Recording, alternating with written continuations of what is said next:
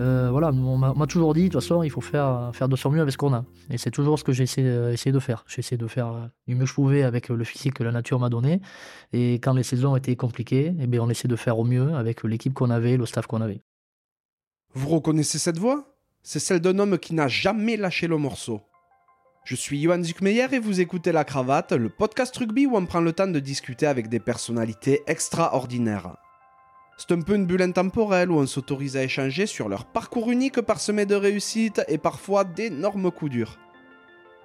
Enfant du Moon, mon invité grandit avec ses deux grands frères et entouré de tous ses amis dans la préfecture hollandaise. Très tôt attiré par le rugby, il doit encore aujourd'hui détenir le record du petit qui a passé le plus de saisons en mini-poussin tant il a commencé jeune. Son évolution y sera constante jusqu'à accéder à l'équipe une montoise à tout juste 18 ans après un titre en Crabos. Homme d'un seul club et d'une fidélité sans faille, mon invité passera 27 saisons au stade montois, dont 15 en pro. Bien entendu, j'ai eu la joie d'échanger avec Julien Cabane. Au sein du club de sa vie, Julien aura tout connu. La montée en top 14, la descente en Pro D2, le haut de tableau, l'ivresse des phases finales et même le maintien de justesse. Véritable icône dans sa région, Julien a raccroché les crampons et a fait le choix de s'éloigner des terrains pour démarrer une nouvelle vie dans un tout autre domaine d'activité. Bien qu'extrêmement attaché à sa région, ses traditions et ses valeurs, Julien est également curieux et très ouvert d'esprit. C'est vraiment un bon gars, très famille, pas prise de tête et super sympa. Franchement, on n'a pas vu le temps passer.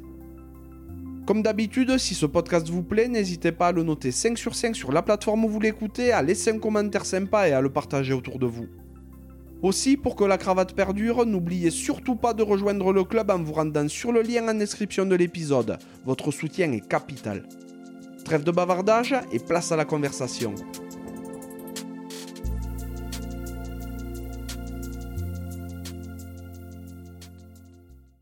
Salut Julien. Salut Johan. Comment il va?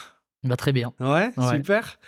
Enfin, enfin, on parvient à se voir depuis le temps parce qu'il y a super longtemps qu'on est en contact plus ou moins proche, mais euh, voilà, une chose en entraînant une autre. Euh, on n'a pas réussi à synchroniser nos agendas jusqu'alors. C'est maintenant chose faite. Pour tout dire, euh, aujourd'hui, ben, tu joues à l'extérieur. Oui. Parce que habituellement, je vais chez mes invités, mais aujourd'hui, le hasard du calendrier a fait que tu pouvais venir sur Tarbes, donc on se voit directement chez moi.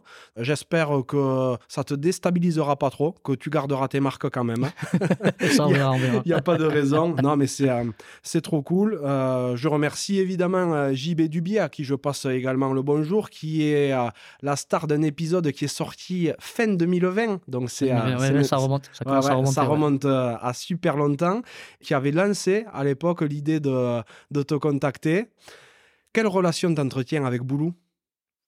Ah ben, Très bonne, euh, très bonne. Évidemment, on se voit pas assez fréquemment. Euh, bon, comme il a dû te dire, je suis un peu fâché avec le, téléphone, les, réseaux sociaux, tout ça. Il m'expliquait ça. Donc voilà, j'ai toujours du mal un peu à garder le, contact un peu avec, avec, mes amis qui sont un peu loin.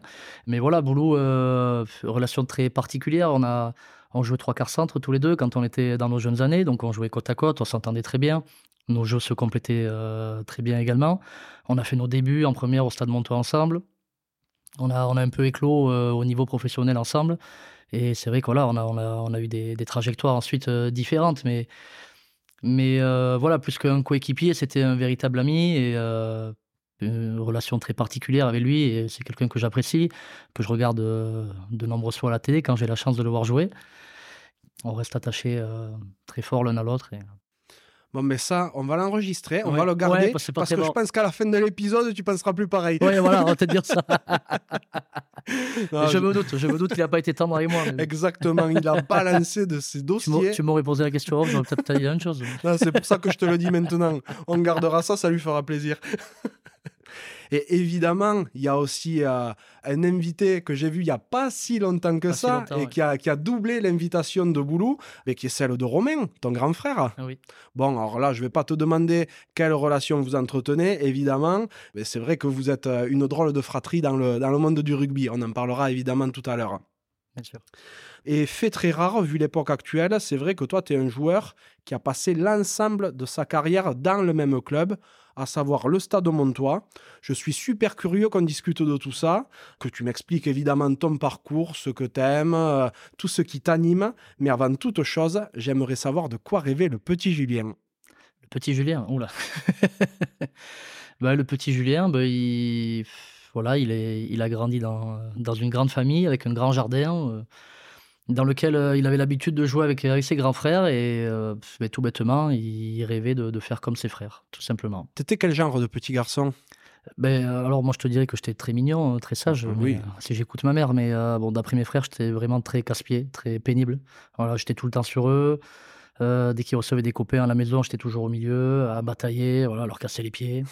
Donc bon, ils me mettaient un peu dehors, euh, je râlais, j'allais voir maman, tout ça. Bon, ce genre de, ce genre de choses de, voilà, de, qu'on fait quand on est petit. euh, mais, mais, mais voilà, toujours, toujours dans les pattes de, mes frères, toujours dans, dans, le, dans le sillage de, mon père, qui a été éducateur, entraîneur pendant de longues années. Donc je le suivais partout autour des terrains. Et voilà, toujours à prendre mon petit vélo pour aller faire des, des petits tours à droite à gauche au stade de foot, au stade de rugby. Ouais. Mais d'ailleurs, tes grands frères disent que t'étais le chouchou de maman. Il paraît, il paraît. Moi, je l'ai pas perçu en tant que tel, mais bon, euh, mais ça me, ils me le ressortent encore. Ouais, hein, ils me ouais, le ouais. ressortent encore parce que des fois, ils essaient de me chambrer un peu devant ma mère, et à chaque fois, bon, ils prennent mon parti. Donc, euh, Ouais, voilà, ben c'est voilà. toujours ben, le petit dernier, le chouchou. Et, mais euh, c'est que la, c'est que de la jalousie. hein, Bah, mais évidemment, évidemment, ça peut pas être autre chose. Et il paraît par contre que tu étais vraiment un hyperactif, que t'arrêtais jamais. Ben oui, après moi je, je m'en rendais pas forcément compte, mais c'est que quand mes frères parlent de moi, ils- et surtout ils, ils, mettaient, un peu le doigt, de- dessus. Bon, après je me suis vraiment calmé avec, euh, l'âge en grandissant. Mais euh, oui, j'étais, j'a- j'adorais le, sport, j'adorais courir, je grimpais partout, euh, à tous les arbres, euh, voilà, toujours sur mon petit vélo, toujours à courir, toujours à vouloir gagner à n'importe quel jeu que ce soit, depuis tout petit, toujours à- toujours un peu à râler, euh, toujours à chercher la victoire, la victoire partout, et c'est vrai que Ouais, d'ailleurs, euh, mais même à des jeux euh, totalement. euh, fait des jeux futiles, tu veux absolument gagner, toujours. C'est, ça va être les cartes, ça va pour être. tout, ouais, les, les cartes, euh, les cartes de la PlayStation, le rugby, tout, tout, tout, tout, tout. On va en reparler de la PlayStation tout à l'heure. Parce que tu as, un peu les mêmes problèmes que ton frère à ce niveau-là, je un peu, crois. un peu les mêmes problèmes. Ouais. Après, je, après, je me soigne, hein, contrairement à lui, mais je pense avoir évolué de ce côté-là. Mais, euh, mais oui, oui, oui, ça nous a, oui, ça nous a valu quelques, quelques disputes avec nos parents, euh, forcément, parce que. On a, cassé des manettes, et puis des fois, ben, on s'écharpait un petit peu, euh, voilà, on se disputait. Bon, ils ont toujours été gentils avec moi, ils n'ont jamais été violents, heureusement. Ils auraient pu, hein, ils auraient même dû, parce que des fois, je le méritais.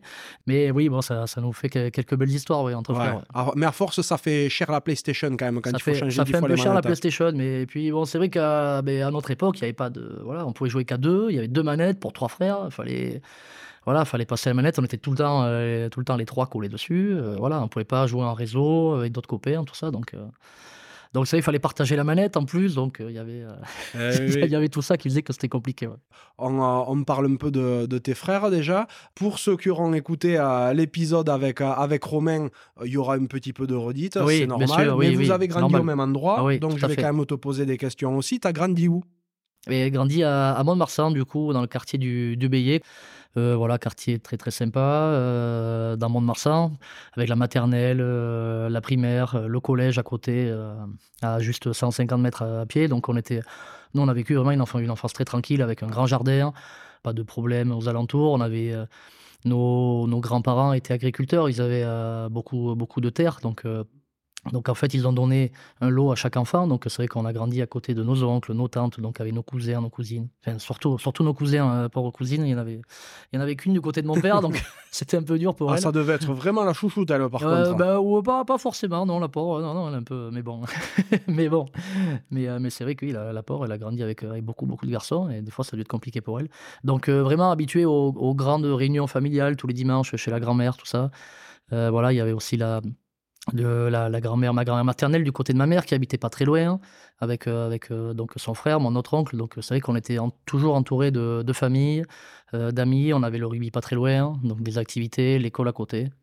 Voilà, on avait une piste cyclable pour aller faire du vélo, un terrain de foot euh, et de basket, hein, comme tu as dû en entendre parler aussi, euh, de foot, avec, avec Romain, pour aller s'éclater. J'en ai entendu parler Et, une ou euh, deux fois. Donc euh, voilà, une enfance, euh, Ouais. Une enfance rêvée, comme on dit. Ouais, En fait, le Bélier, c'était le quartier cabane, quoi. C'était, bah, oui, euh, il y, a- il y a une rue hein, en plus, euh, une rue Henri Cabane qui porte le nom de, ouais, de notre, de notre grand-père. Génial. Euh, donc c'était drôle. Même le, au final, l'école dans laquelle on allait, c'était des anciens terrains de, de mon grand-père, mon arrière-grand-père, qui avait été exproprié à l'époque pour faire une école. Donc, ouais, vraiment, on était. Ouais, on était, on était à la maison, quoi. On était à la maison, euh, voilà, avant. Enfin, moi, j'ai pas vraiment connu parce que j'étais jeune, mais c'est vrai qu'avant, euh, euh, quand la maison de mes parents avait été construite, il y avait donc un champ de maïs derrière, une vigne en face. Voilà, c'était c'était vraiment des, des gens très terre à terre, des propriétaires terriens. euh, voilà, c'était euh, une, très très tranquille. Maintenant, ça a bien changé, c'est devenu un quartier résidentiel, mais il a quand même gardé cet esprit euh, voilà, très famille et très tranquille que tout le monde recherche. Une rue Henri Cabane, pourquoi? Qu'est-ce qu'il a fait de particulier, ton grand-père? Euh, parce qu'en fait, il, il, il avait les champs en fait, à cet endroit-là, donc du coup, il a été exproprié pour faire euh, donc une école et pour faire des quartiers résidentiels. Et donc, euh, comme ça se faisait souvent à l'époque, dans les nouveaux quartiers, on donnait euh, une rue à, à l'ancien propriétaire. Quoi. D'accord. Pour euh, le remercier de s'être fait virer. Ouais, pour, ouais, pour le remercier de ne pas avoir crié trop fort quand on lui donnait que 10 francs au lieu de 30. je comprends. je vois l'idée.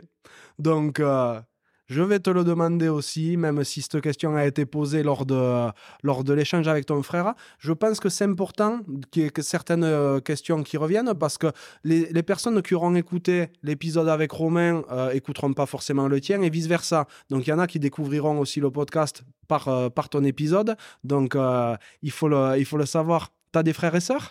Oui, j'ai deux grands frères du coup. Donc Romain qui a 5 ans de plus que moi et Nicolas qui a 8 ans de plus que moi.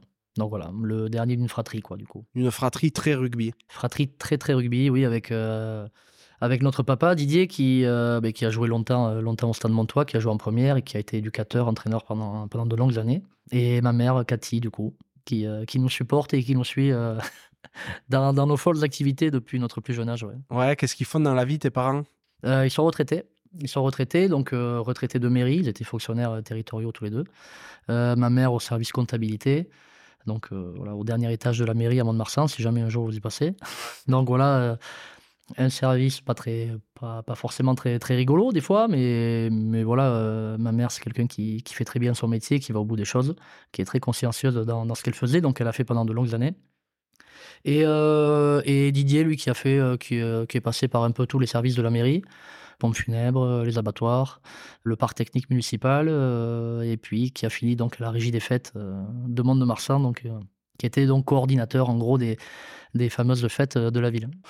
Pompe funèbre, abattoir, régie des fêtes, il y a un rapport quand même Ah au ouais, final. ouais.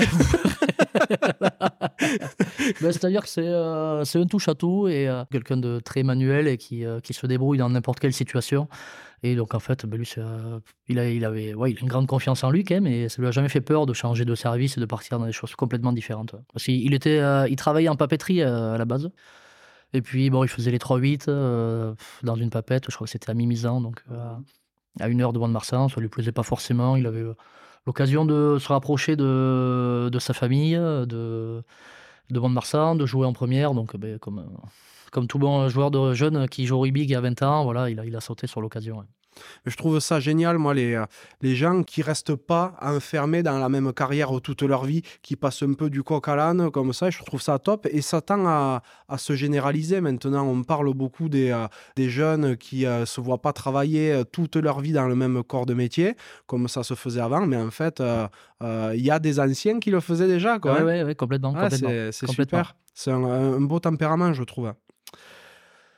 Évidemment, tu es issu d'une famille très rugby, vu que ton papa jouait.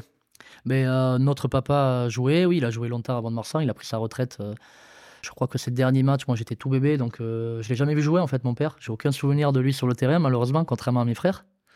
Donc j'ai vu quelques cassettes un peu, j'ai bien, euh, voilà, j'ai bien rigolé moi aussi de- devant, devant ces images. Et voilà, donc notre papa, mais également mes oncles, mes cousins ont suivi. Donc voilà, vraiment une famille très rugby, très centrée autour du rugby. Vous savez que dans les Landes, le rugby, c'est un peu une religion. Euh, à notre époque, ben, les, garçons partaient au rugby, les filles partaient au basket. Et euh, donc, ben, mes tantes jouaient aussi au basket. Euh, mes cousins, mes frères ont pas mal joué au basket. C'est vrai que moi, je m'y suis essayé, mais par contre, j'avais. Non, j'ai pas du tout accroché avec ce sport-là. J'étais j'étais un peu trop foufou. Je faisais beaucoup de fautes. je n'arrivais pas trop à me canaliser. Et c'est vrai que j'ai moins joué que mes frères qui, eux, et euh, avait un petit talent quand même pour ce sport. Ouais. ouais. Ils ont fait la Coupe du Monde des Landes ou pas? Évidemment. Évidemment. Mais ouais, non, non, mais c'est vrai qu'on était, on était centré voilà, autour, du, autour du sport. Donc c'était rugby, basket et corrida un petit peu. Quoi. Pour euh, expliquer un petit peu aux auditeurs qui ne seraient pas forcément du coin euh, la petite blague sur la Coupe du Monde des Landes, il faut savoir que dans les Landes, évidemment, le basket est très développé. C'est euh, le sport numéro un bis avec le rugby, Euh, hein, grosso modo. hein. Oh, franchement, dans la, dans la, même dans les landes profondes, dans certaines régions comme la Chalosse, vers Saint-Sever, Gedmont, c'est le sport numéro un. Il y a, il y a, il y a plus de basket que de rugby. Ouais, bon, ben Ouais, voilà, tu vois, donc c'est euh, sport, euh, sport principal dans les Landes. Et tous les ans, il y a la Coupe des Landes qui, euh, qui se joue avec euh, ben, tous les petits bleds du coin. Tous les petits plaids. et, ouais. et les Landais aiment à l'appeler la Coupe du Monde des Exactement, Landes. c'est la Coupe du Monde des Landes qui a lieu ben, à Pomarez, souvent dans les, dans les arènes d'ailleurs. Dans les arènes, ils installent, ils installent un terrain de basket dans les arènes et c'est incroyable. voilà, toutes les générations voilà, jouent leur finale de Coupe des Landes là-bas. Et euh, c'est, euh, on l'appelle la Mecque du basket, non, c'est dans les Landes. Mm, Et dans une, euh, dans une ambiance folle. Dans, dans une ambiance folle, c'est là qui, je crois, qu'a été joué ben, les, les, les, les yeux d'Émilie avec la banda un Tout peu du coin qui a été reprise par tant de monde. Non, non, mais c'est, c'est une ambiance incroyable. Puis le, le basket dans, le, dans les Landes, c'est très, très, très festif en plus, Mm, mm, mm. très populaire. Tout à fait. Mais bon, toi, c'est dans le rugby que tu es tombé parce que tu faisais trop de fautes au basket. Je faisais tu l'as trop dit. de fautes. Exactement, exactement. Tu as commencé à quel avait- âge le rugby? Ouais, je, je sais même pas. Je, je sais même pas. Et puis personne ne sait en fait parce que euh, parce que mon père était euh, donc était éducateur des, des mini poussins, ça s'appelait à l'époque. Donc c'était moins de moins de 9 ans, je crois, moins de 8, moins de 9 ans, je sais même pas. Je connais pas trop plus trop les catégories parce que j'ai des filles du coup, donc euh, elles sont pas parties dans cette voie-là. Mhm. Pas encore. Pas encore, pas encore, on verra. Mais, mais euh, et du coup, ben, voilà, il coachait la génération ben, 88, euh, 87. Donc il y avait, j'avais un cousin, il y avait voilà, la génération de, Julien Tastet, même si lui il est arrivé un peu plus tard, mais il y avait euh, Rémi Barouillet, il y avait Sylvain Labarrère à l'époque, euh, Benjamin Sourouille, tout ça, qui était du quartier. Et, euh, et lui, en fait, il m'a mené, m'a mené avec lui. J'allais voir l'entraînement, et puis en fait, ben, euh, je prenais part à l'entraînement, et puis en fait, je jouais déjà avec mes frères dans le, dans le jardin, je, je, je les plaquais déjà, donc bon, au final, ils étaient quand même plus grands, plus costauds, mais voilà, ben, je m'entraînais, je me faisais pas mal, et puis voilà, j'ai pris goût, j'ai pris goût, je l'ai suivi, mais, mais du coup, je, je, je sais, voilà, je- souvent, enfin, on me sortait la blague, souvent, quelques parents de joueurs qui me disaient, je, je jure, on sait pas combien de combien d'années de mini poussin tu as fait, on, on aurait dit que tu redoublais chaque année, parce que dû faire, je sais pas, j'ai dû faire 4, 4 ans, 5 ans Ah de mini ouais. poussin, j'étais tout le temps, jamais je passais dans la catégorie poussin. Ouais, donc, officiellement, tu as dû commencer le rugby à 5-6 Ouais, ans, mais, 5-6 ans, mais, à- 5-6 mais- ans, mais, mais voilà. dès que tu, dès que tu as su marcher, tu traînais avec. euh, avec à peu quoi. près, à peu près. Après, on a- on n'avait pas forcément de, toujours de, de ballons de rugby dans, dans les mains. Enfin, on pratiquait un peu tous les sports à la maison. Mais voilà, mais c'était c'était le sport dans sa globalité. Mais vu que mon père était éducateur de rugby, ben voilà, je le suivais euh, sur le terrain de sport. Tu fais tes classes au stade de Montois, donc euh, tu y grandis, tu fais toutes les catégories jeunes, euh, jusqu'en 2008 où euh, tu remportes un titre national. Et quel titre? Ouais, ouais, tout à fait, ouais. Titre champion de France Crabos. Donc, moi, j'étais première année, donc on était avec la génération 89. Euh, et c'est vrai, ben, une année incroyable avec, euh, avec des coachs super. euh, Claude Marson à l'époque, Didier Courtade. Claude Marson qui, a coaché, qui avait coaché déjà, je crois, la, première. Qui avait déjà coaché la première, qui avait coaché mes frères en première, du coup, Nicolas et Romain. Et avec vraiment voilà, une, idée de jeu à la montoise. donc c'est vrai qu'en plus, on n'avait pas forcément de, de gabarit, nous, contrairement à d'autres équipes. Mais euh, ouais, un groupe extraordinaire, euh, avec beaucoup de joueurs au final qui ont pris des, chemins un peu, divers et variés, mais beaucoup de joueurs qui ont fini quand même à, l'é- à l'échelon pro. Belle équipe, des très beaux joueurs, mais surtout un super groupe. On a vécu une aventure incroyable. Et donc euh, ce titre de, champion de France, acquis à, à Pézenas, je crois, Ouais, voilà, contre euh, Bourgoin. Sous la pluie. Sous la pluie, sous la pluie, ouais, sous la pluie, tout à fait. Et voilà, et ce titre qui nous a liés et, et marqué à jamais, puisque là, en fait, ça fait 15 ans, du coup, qu'on est champion. On n'a rien fait pour les 10 ans. Et du coup, pour le samedi des fêtes de la Madeleine, du coup, le 21 juillet, je crois, on se, on se retrouve tous, les, euh, Mal dur, dur, dur, dur, euh, pour une petite journée euh, sympa euh, Oui, autour, oui, oui. autour des arènes de la ville, quoi. Ok, j'ai compris. Bon, euh, s'il y en a qui voulaient aller à la Madeleine ce jour-là, n'y allez Voilà, pas, c'est ne- trop ne- dangereux. Ne, ne traînez pas trop, ne traînez pas trop euh, aux, alentours de- aux alentours des arènes, être entre 14 et 17 heures. Voilà. Il se peut que Romain Maruy vous jette une chaise dessus. Voilà. Il fera pas exprès, évidemment. Il fait jamais exprès, mais, bon. c'est des choses mais qui bon, arrivent. mais des fois, voilà, il peut partir. Et, euh, et bon, vous gagnez cette finale 12 Ouais. à 3. Oui, oui, sur un score, un score affreux. Ouais, Ouais, mais bon, pour la petite anecdote, c'était euh, la troisième finale consécutive que perdait Bourgoin. Oui, oui, ça, on l'a, on l'a- on l'a appris plus tard. C'est terrible, On quand l'a même. appris plus tard, et c'est vrai qu'en plus, ben, mon, mon frère aîné, euh, génération 84, euh, pas mon frère aîné, pardon, euh, Romain, génération 84, avec Rémi Thalès, avait déjà donc acquis un titre en Crabos euh, six ans plus tôt contre Bourgoin. Oh là là là là. Ah, ils sont mafrais. Ah, les pauvres, les pauvres bergaliens, ouais, ouais. Et puis toujours le Stade Montois. Et puis en plus, le Stade Montois, nous, on fait une finale tous les, euh, tous les 15 ans. Oui, mais vous la faites, vous la gagnez. Et c'est vrai que, Voilà. euh, ouais, ouais, c'est vrai que, ouais, on a pas mal de chance. Et, et cette année-là, en plus, en face de vous, euh, à Bourgoin, il y avait Gaëtan Germain, Jérémy Gondran ou Alexandre mais à C'était équipé. hein. Non, mais c'était équipé, et puis c'était monstrueux. Il faut se dire que, voilà, ben, que, que Boulou, à l'époque, il faut lui enlever 20 kilos déjà, hein, par rapport à maintenant, déjà qu'il n'est pas bien Ah, ça, costaud. fait- ça fait plus que 45, Voilà, quoi. pas pas- déjà qu'il va bien costaud, il enlever 20 kilos. On jouait au centre tous les deux. Donc vous imaginez, en face, on avait Alexandre Dumoulin qui était quand même euh, une des stars annoncées. Et puis, bon, euh, il était déjà bien formé à l'époque. Donc euh, vraiment, c'était pour nous, c'était des Golgotes. Et, et voilà. Et donc, ben, déjà, le temps faisait que nous, on avait un jeu un peu plus basé sur la passe et un jeu un peu plus aéré. Donc le temps, on ne pensait pas nous, nous avantager. Mais en fait. C'était un match vraiment oublié. Par contre, euh, voilà, nous on avait un groupe, c'était euh, à la vie, à la mort. et on, se, battait les uns pour les autres. On a tous fini à 15 ou 20 plaquages, je pense. On n'a pas tout touché un ballon du match. Par contre, voilà, on a, plaqué tout ce qu'on pouvait. Euh, nos, buteurs ce jour-là ont, ont tout mis. Je sais pas si. donc c'était Clément Brescadieu qui butait à l'époque, notre numéro 9. Je crois que JB Clavery met un drop, un, drop improbable qui rebondit sur le, flanc. Il tape tellement fort qu'il est parti entre les barres. Bref, bref, voilà, le genre de, le genre de, jour où voilà, où il peut rien t'arriver. Tu es là avec tes amis, avec ton groupe et. Et voilà, tu vois, on était complètement insouciants. On faisait n'importe quoi. À chaque fois, on arrivait, euh, on s'endormait dès qu'on partait. De toute façon, c'était euh, c'était la colonie de vacances. Et dès qu'on partait dans le Marsan, qu'on prenait le bus, euh, les veilles de match, on se couchait pas avant 2 ou 3 heures du matin. euh, toujours quelqu'un qui venait faire une connerie, machin. Alors que les entraîneurs étaient fous. Ils disaient, Bon, prépare une finale quand même. Et tout le temps, Mais vous voilà. partiez la veille? Non, jamais. Ah, ah, c'est pour ça, en fait, on partait voilà, sur les, les matchs de phase finale comme ça. Ah donc, ouais. euh, bah, pour nous, c'était incroyable. Ah, tu m'étonnes. Moi, je me rappelle, bon, à cette époque-là, on a, on- bon, tous les deux, on a deux ans d'écart, Ouais. donc euh, on jouait souvent à le stade de Montois. Alors, je sais plus si tu y étais ou pas, vu, enfin, sans doute Ouais. une année sur deux, Oui. peut-être.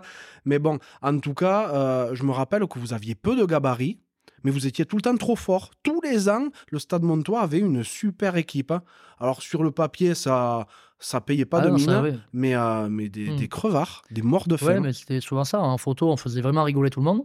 Et bon, du coup, ça nous servait parce qu'on n'était pas trop pris au sérieux. Il faut, faut le dire. C'est vrai que quand on venait à Tarbes, quand on venait à Pau, quand on jouait Bègle, bon, c'était des équipes avec des, des gabarits impressionnants. Et euh, non, mais... pas à Tarbes. bon, je- c'était pour être gentil. Mais euh, c'est vrai que voilà, bon, Marsan, on a, on a fait un- voilà, on cultive cette idée du jeu un peu, un peu différente. euh, du jeu voilà, bah, basé sur la passe, sur la rapidité, sur le fait que, ben, que le ballon se déplace plus vite que l'homme, donc du coup, euh, et que chacun doit faire des efforts, il doit participer au jeu avec ou sans ballon. Et euh, bon, ça dépend des générations, mais c'est vrai que voilà, euh, mais sur certaines générations, mais ça a marché avec, avec des groupes forts qui, sont, qui, voilà, qui étaient très copains qui se sont liés d'amitié. Mais euh, voilà, ça après, il faut, faut rendre hommage à tout le, tout le travail qui est effectué en école de rugby depuis le, depuis le plus jeune âge et tous les éducateurs fabuleux qu'on a pu avoir et qui étaient vraiment imprégnés de, euh, vraiment de, de cette notion de, de la passe et de la vitesse d'exécution. Tu parles d'éducateur. Donc, euh, je me suis laissé dire quelques, quelques petites histoires sur ton papa. Oui. Ah, On, on m'en a dit une très belle. Alors, je, je voudrais que tu me la confirmes ou que tu me l'infirmes. C'était sur une finale au Goderman euh, ouais. je- de je- ton grand frère. Oui, voilà, c'est laquelle alors bon, alors, euh, raconte-moi celle que tu veux. Mais, Je mais sais moi, pas. bah, Après, moi, on bah, m'a a- parlé d'une irruption sur le terrain. Oui. Ah oui, bon, ouais, d'accord. Parce que, alors, en fait, cette, cette année-là, donc moi, j'étais. euh, donc, Romain avait 15 ans. Donc, je devais avoir 9 ans. Donc, euh, c'est vrai qu'ils avaient une génération incroyable en cadet. Et euh, ils font deux finales. Donc, finale Goderman, parce qu'à l'époque, euh, Goderman, c'était un peu la Coupe de France. Maintenant, c'est les premières années. Là, c'était la Coupe de France. Il y avait une partie championnat. Donc, il se trouve qu'ils jouent, le, ils jouent la finale de Goderman à, à Bordeaux, au Parc Lescure à l'époque, donc à Chaban-Delmas. La classe. Donc la première euh, anecdote qui, qui est sympa, c'est que je crois qu'il marque sur l'interception de- du centre, Paul Soubiron. Je crois que mon père, en fait, il a, il a couru en même temps que lui, en même temps que Paul. sur, sur 60 mètres, il a accompagné pour aller marquer. Donc celle-là était pas mal. Mais celle-là, elle est gentille. Toi, toi, t'as pas eu celle-là. J'ai eu l'autre. Parce qu'après, tu as eu l'autre, qui était. euh, donc là, c'était la finale du championnat de France à Florence du Gers. alors qui, qui est un peu plus, un peu plus douloureuse euh, au, au niveau, au niveau de la famille. Euh, donc, euh, Mont-de-Marsan gagne euh, la finale Goderman et perd la finale de championnat de France. Et donc, Mont-de-Marsan est mené, essaie de revenir un petit peu au score. Bah, Déjà, la- l'ambiance était un peu électrique, un peu hostile sur ce match. C'était pas un très bon, très bon souvenir. Et donc, les Toulousains défendent bien. Il y avait quand même une super génération à Toulouse aussi, des super joueurs. C'était deux belles équipes. Et euh, les Toulousains récupèrent un ballon dans leur 22 et, euh, et un ailier, euh, je crois qu'il s'appelait Pathé, qui a joué à Narbonne après. Julien. Pathé Ouais, Julien Pathé, Mhm. je crois que c'était lui. Donc, fil à l'essai, il met le pied en touche. L'arbitre de touche lève le drapeau. Sauf qu'en fait, eh ben, il s'arrête pas. Tellement de bruit, tout ça, il n'entend pas. Et là, il y, a- il y a un mec, euh, un coach du, du Stade Montois, que je vais pas nommer, mais qui, qui rentre sur le terrain, à qui il manque un peu de cheveux. Et que Et- chez les cabanes, on appelle et- communément papa. Voilà, euh, des fois on l'appelle papa, je sais pas pourquoi. et là, il rentre sur le terrain, c'est pas ce qu'il fait, il lève les bras, il dit arrête-toi, arrête-toi, le joueur s'arrête pas, mais lui, il le plaque. Bah, cra- craquante complet. Pour... Craquante complet, donc eh évidemment, ben, il prend un carton rouge, hein, évidemment.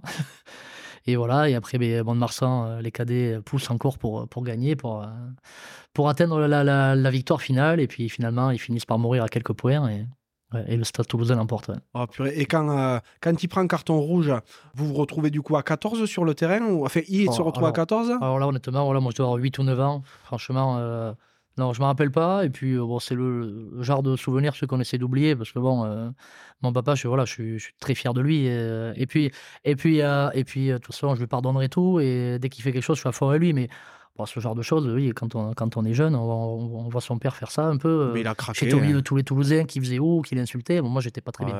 ouais. Bon, après, euh, moi, je, j'ai déjà vu euh, le papa d'un joueur de Biarritz. euh, Et c'est vrai. ra- c'est vrai. rentrer Mais- sur le mais- terrain, Mais, hein. mais justement, hein, quand, quand il y a eu cette histoire, il y en a un paquet qui, qui m'a rappelé cette histoire. Il dit, bon, au final, Didier est tranquille. hein. il était soft. c'est quand même incroyable. hein. Ouais, après, voilà, c'est. Ben, en fait, euh, voilà, enfin, c'est euh, c'est la passion. C'est la passion. Et, et voilà, on, aime la gagne, on aime le rugby, on est passionné. et, euh, ce genre de moment, ben, euh, on, oublie de réfléchir. Voilà, donc après coup, euh, on n'est pas des mauvais garçons. hein, on sait très bien que ce qu'on a fait était mal. Mais bon, sur le coup, on, a, on, a, on, a, voilà, sur le coup, il, a fait ça. Et puis, et puis c'est pas grave. Hein. Enfin, c'est pas grave. Ça aurait été grave si le joueur toulousain avait été blessé, parce que c'était quand même un gamin de 15 ans. Mais au final, bon, il a, fait une, il a fait une belle petite carrière après, donc je me dis que ça l'a peut-être aguerri. Ah, ça n'a pas d'incidence sur le score, ça n'a pas d'incidence, ça, ça- d'incidence sur rien. Non, voilà. Donc donc, c'est, ça fait juste un, un souvenir rigolo à raconter après coup. Pour en revenir à, à ta finale euh, victorieuse en Crabos, euh, à cette époque-là, tu étais au centre de formation.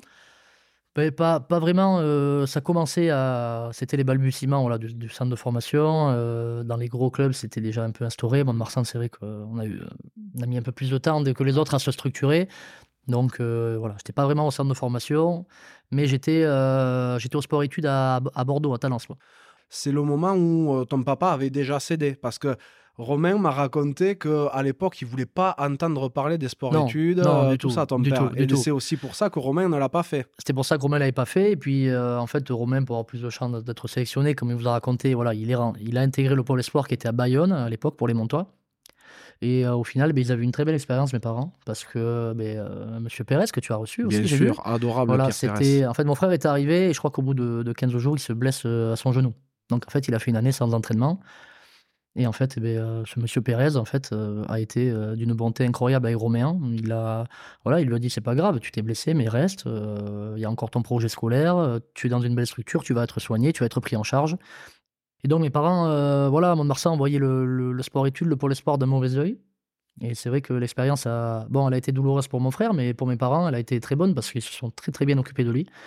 Et donc après, ben, ça, voilà quoi. Pour moi, c'était plus facile. Et puis, et puis je voulais faire ça en fait. Moi, je voulais faire ça. Euh, j'avais, bien compris que pour être, euh, pour accrocher des sélections, il fallait que j'y aille. Euh, voilà, moi, j'étais pas annoncé comme le, grand joueur qui était, mon frère à, cet âge-là. Donc moi, je voulais me faire ma place. je voulais essayer d'intégrer les équipes de France jeunes. Donc je savais qu'il fallait que j'y aille. Donc, donc j'y suis allé. Mes parents me s'y sont pas opposés. Et pourquoi Talence plus que Bayonne? Euh, après, ça, c'était pas nous qui, qui décidions. En fait, Ah, d'accord. je sais pas pourquoi, euh, deux, trois ans plus tard, après la génération de mon frère, il y a eu une refonte des, des comités ou de, voilà, au niveau de la DTN. Et donc, euh, les Montois, après, on partait sur Bordeaux. Ouais, t'étais euh, t'étais retenu à cette époque-là dans les sélections jeunes euh, territoriales, pas forcément Euh, nationales. hein. Alors, Côte Basque-Hollande, j'ai fait, oui, euh, voilà, pendant des années. Après, équipe d'Aquitaine.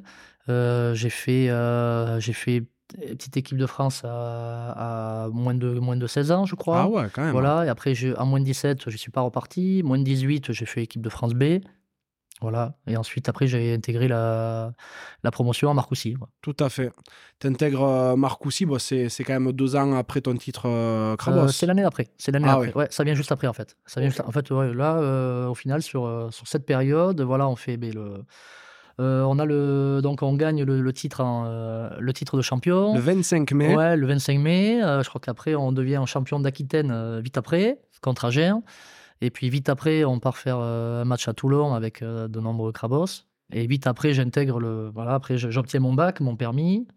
Et je rentre à Marcoussis. C'était une période incroyable. Et pour euh, revenir à deux phrases avant de ce que tu viens de dire, effectivement, donc le 25 mai, tu es champion de France Krabos, donc avec tes, euh, avec tes petits copains.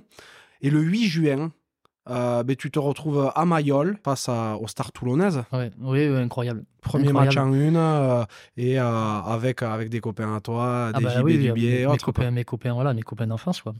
Oui, oui, ça c'était une histoire vraiment incroyable qu'on voit plus, hein, qu'on qu'on voit peu au final, mais mais voilà, ça fait un peu la, la spécificité de, de notre club et de Mont-de-Marsan.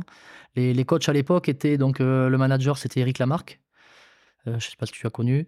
Non, ça me dit euh, rien. Qui après avait coaché l'Espagne, tout ça. Euh, entraîneur à trois quarts, Stéphane Prosper. Donc la boucle elle se répète sans cesse. Et avec Marc Dalmazo, donc son beau-frère qui était coach des avant. Et en fait, ils étaient venus voir notre finale à, à Pézenas. Donc voilà, ils nous avaient vu remporter le titre. Et à la fin, ben, euh, du coup, ben, ils nous proposent à quelques-uns de, de venir intégrer le- l'entraînement des, des pros. Donc, bah, le- incroyable. hein. Tu m'étonnes. oui, ben, on arrive en courant. Ah bah oui. Donc là, sur ce match-là, il y avait, euh, que j'oublie personne, mais bon, il y avait Yann Bretous qui avait déjà été intégré un peu, plus, un peu, un peu en amont, euh, Romain Delmas après, Brice Labadie, Clément Briscadieu, et donc euh, Joseph Boulou, comment on l'appelle? Et, et- et- et moi-même, du coup. Et donc, on prend part en fait à la semaine d'entraînement des, des pros et qui nous explique ben, nous, en fait, on est, on est qualifié, on est assuré de recevoir une demi-finale à domicile. La 30e journée se fait à Toulon, qui est premier et qui monte directement en top 14, comme ça se faisait à l'époque. Euh, on prend le risque d'aller blesser personne. Euh, Toulon, ils vont fêter leur titre devant tout le monde. C'était l'époque euh, le début Boudjelal, donc il y avait une pléiade de stars. Il y avait ben, euh, Georges Gregan, il y avait Andrew Mertens, Antoine Oliver, je Dan donne- je Luger. donne- Dan Luger, qui était champion du monde avec l'Angleterre. Qui est fou. Euh, qui est fou, euh, le, le centre qui est fou, je crois, mais je sais pas s'il y en avait pas un, un devant. Il y avait, il y a- je sais pas s'il y avait pas Sefaka, un pilier sud-africain. Non, non, mais c'était incroyable. Victor Matfield était parti euh, juste avant, peut-être qu'il est arrivé après, je sais plus, mais non, non, mais c'était, euh, c'était incroyable pour nous. Enfin, c'était une, euh, c'était une constellation de stars et ça ne se voyait pas à l'époque. Et donc, on nous propose donc, de nous entraîner et d'aller faire ce match, quoi. Et là, ben, euh, incroyable. Donc, incroyable. Donc, 18 ans, 18 ans et 6 mois, euh, à se retrouver là, comme ça, avec, euh, avec les vieux, avec les pros. Puis surtout qu'avant, eh ben, les, les pros, les seniors, c'était, euh, c'était quand même très vieux. C'était moins jeune que maintenant, donc c'est quand même très impressionnant. Moi, j'avais 18 ans, mais il y en avait qui avaient 36, 38 ans. Ouais, euh, bon, après, tu les connaissais par cœur, tu avais grandi Je- avec eux. Je, je les connaissais pas, pas par cœur au final, mais euh, il y en avait. Bon, ils commençaient à avoir des recrues. Il y en il avait qui venaient un peu de l'extérieur, mais mais il y en avait, oui, qui, euh, il y en avait qui avaient été entraînés par mon père, comme Laurent Dehes, le talonneur, par exemple. C'était magnifique, un souvenir, un souvenir incroyable. Euh, bon, quand même, on avait, on avait un peu peur. hein. On avait un peu peur. peur d'y rentrer sur ce terrain, parce que c'est vrai qu'à 18 ans. euh, on n'est pas habitué à jouer devant, devant beaucoup de monde. Là, on arrive dans un des stades qui est le plus chaud du, championnat. Euh, on était remplaçants pour la plupart.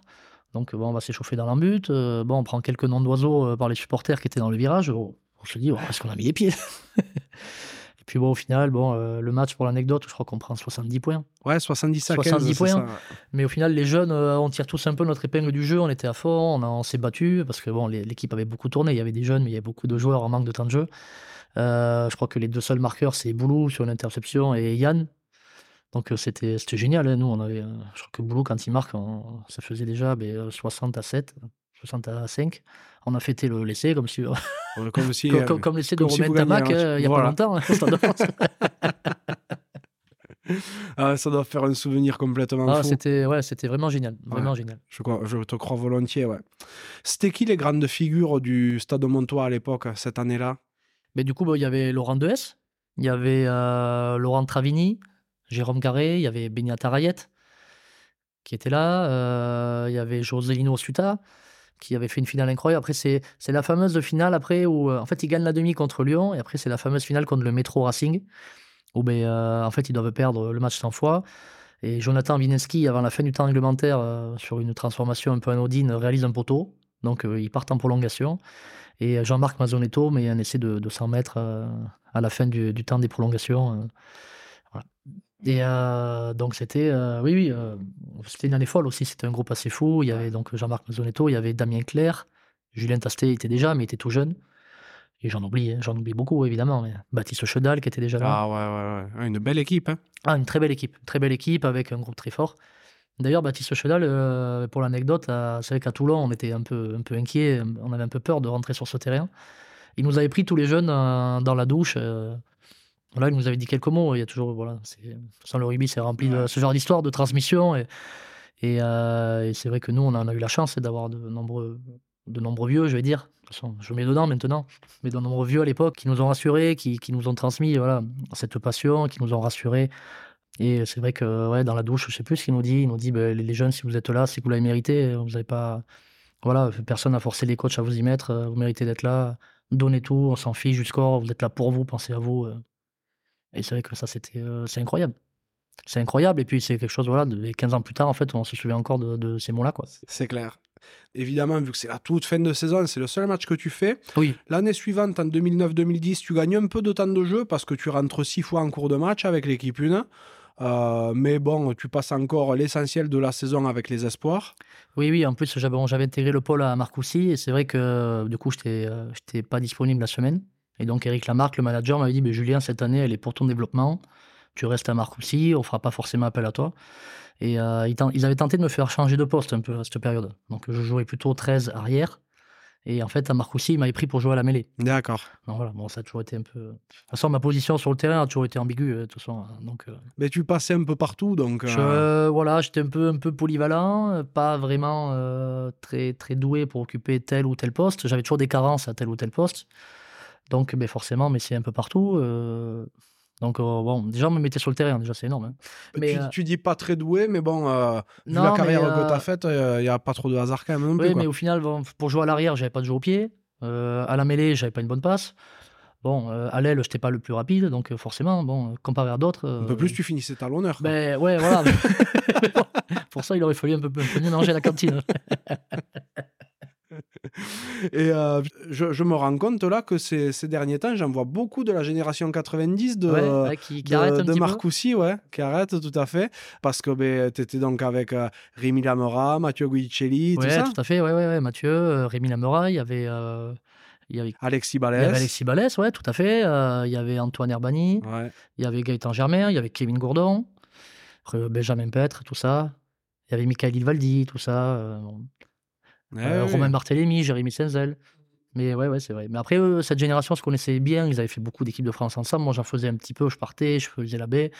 Et là, bon, en fait, j'avais fait un bon tournoi avec l'équipe B euh, un peu avant que la décision se fasse.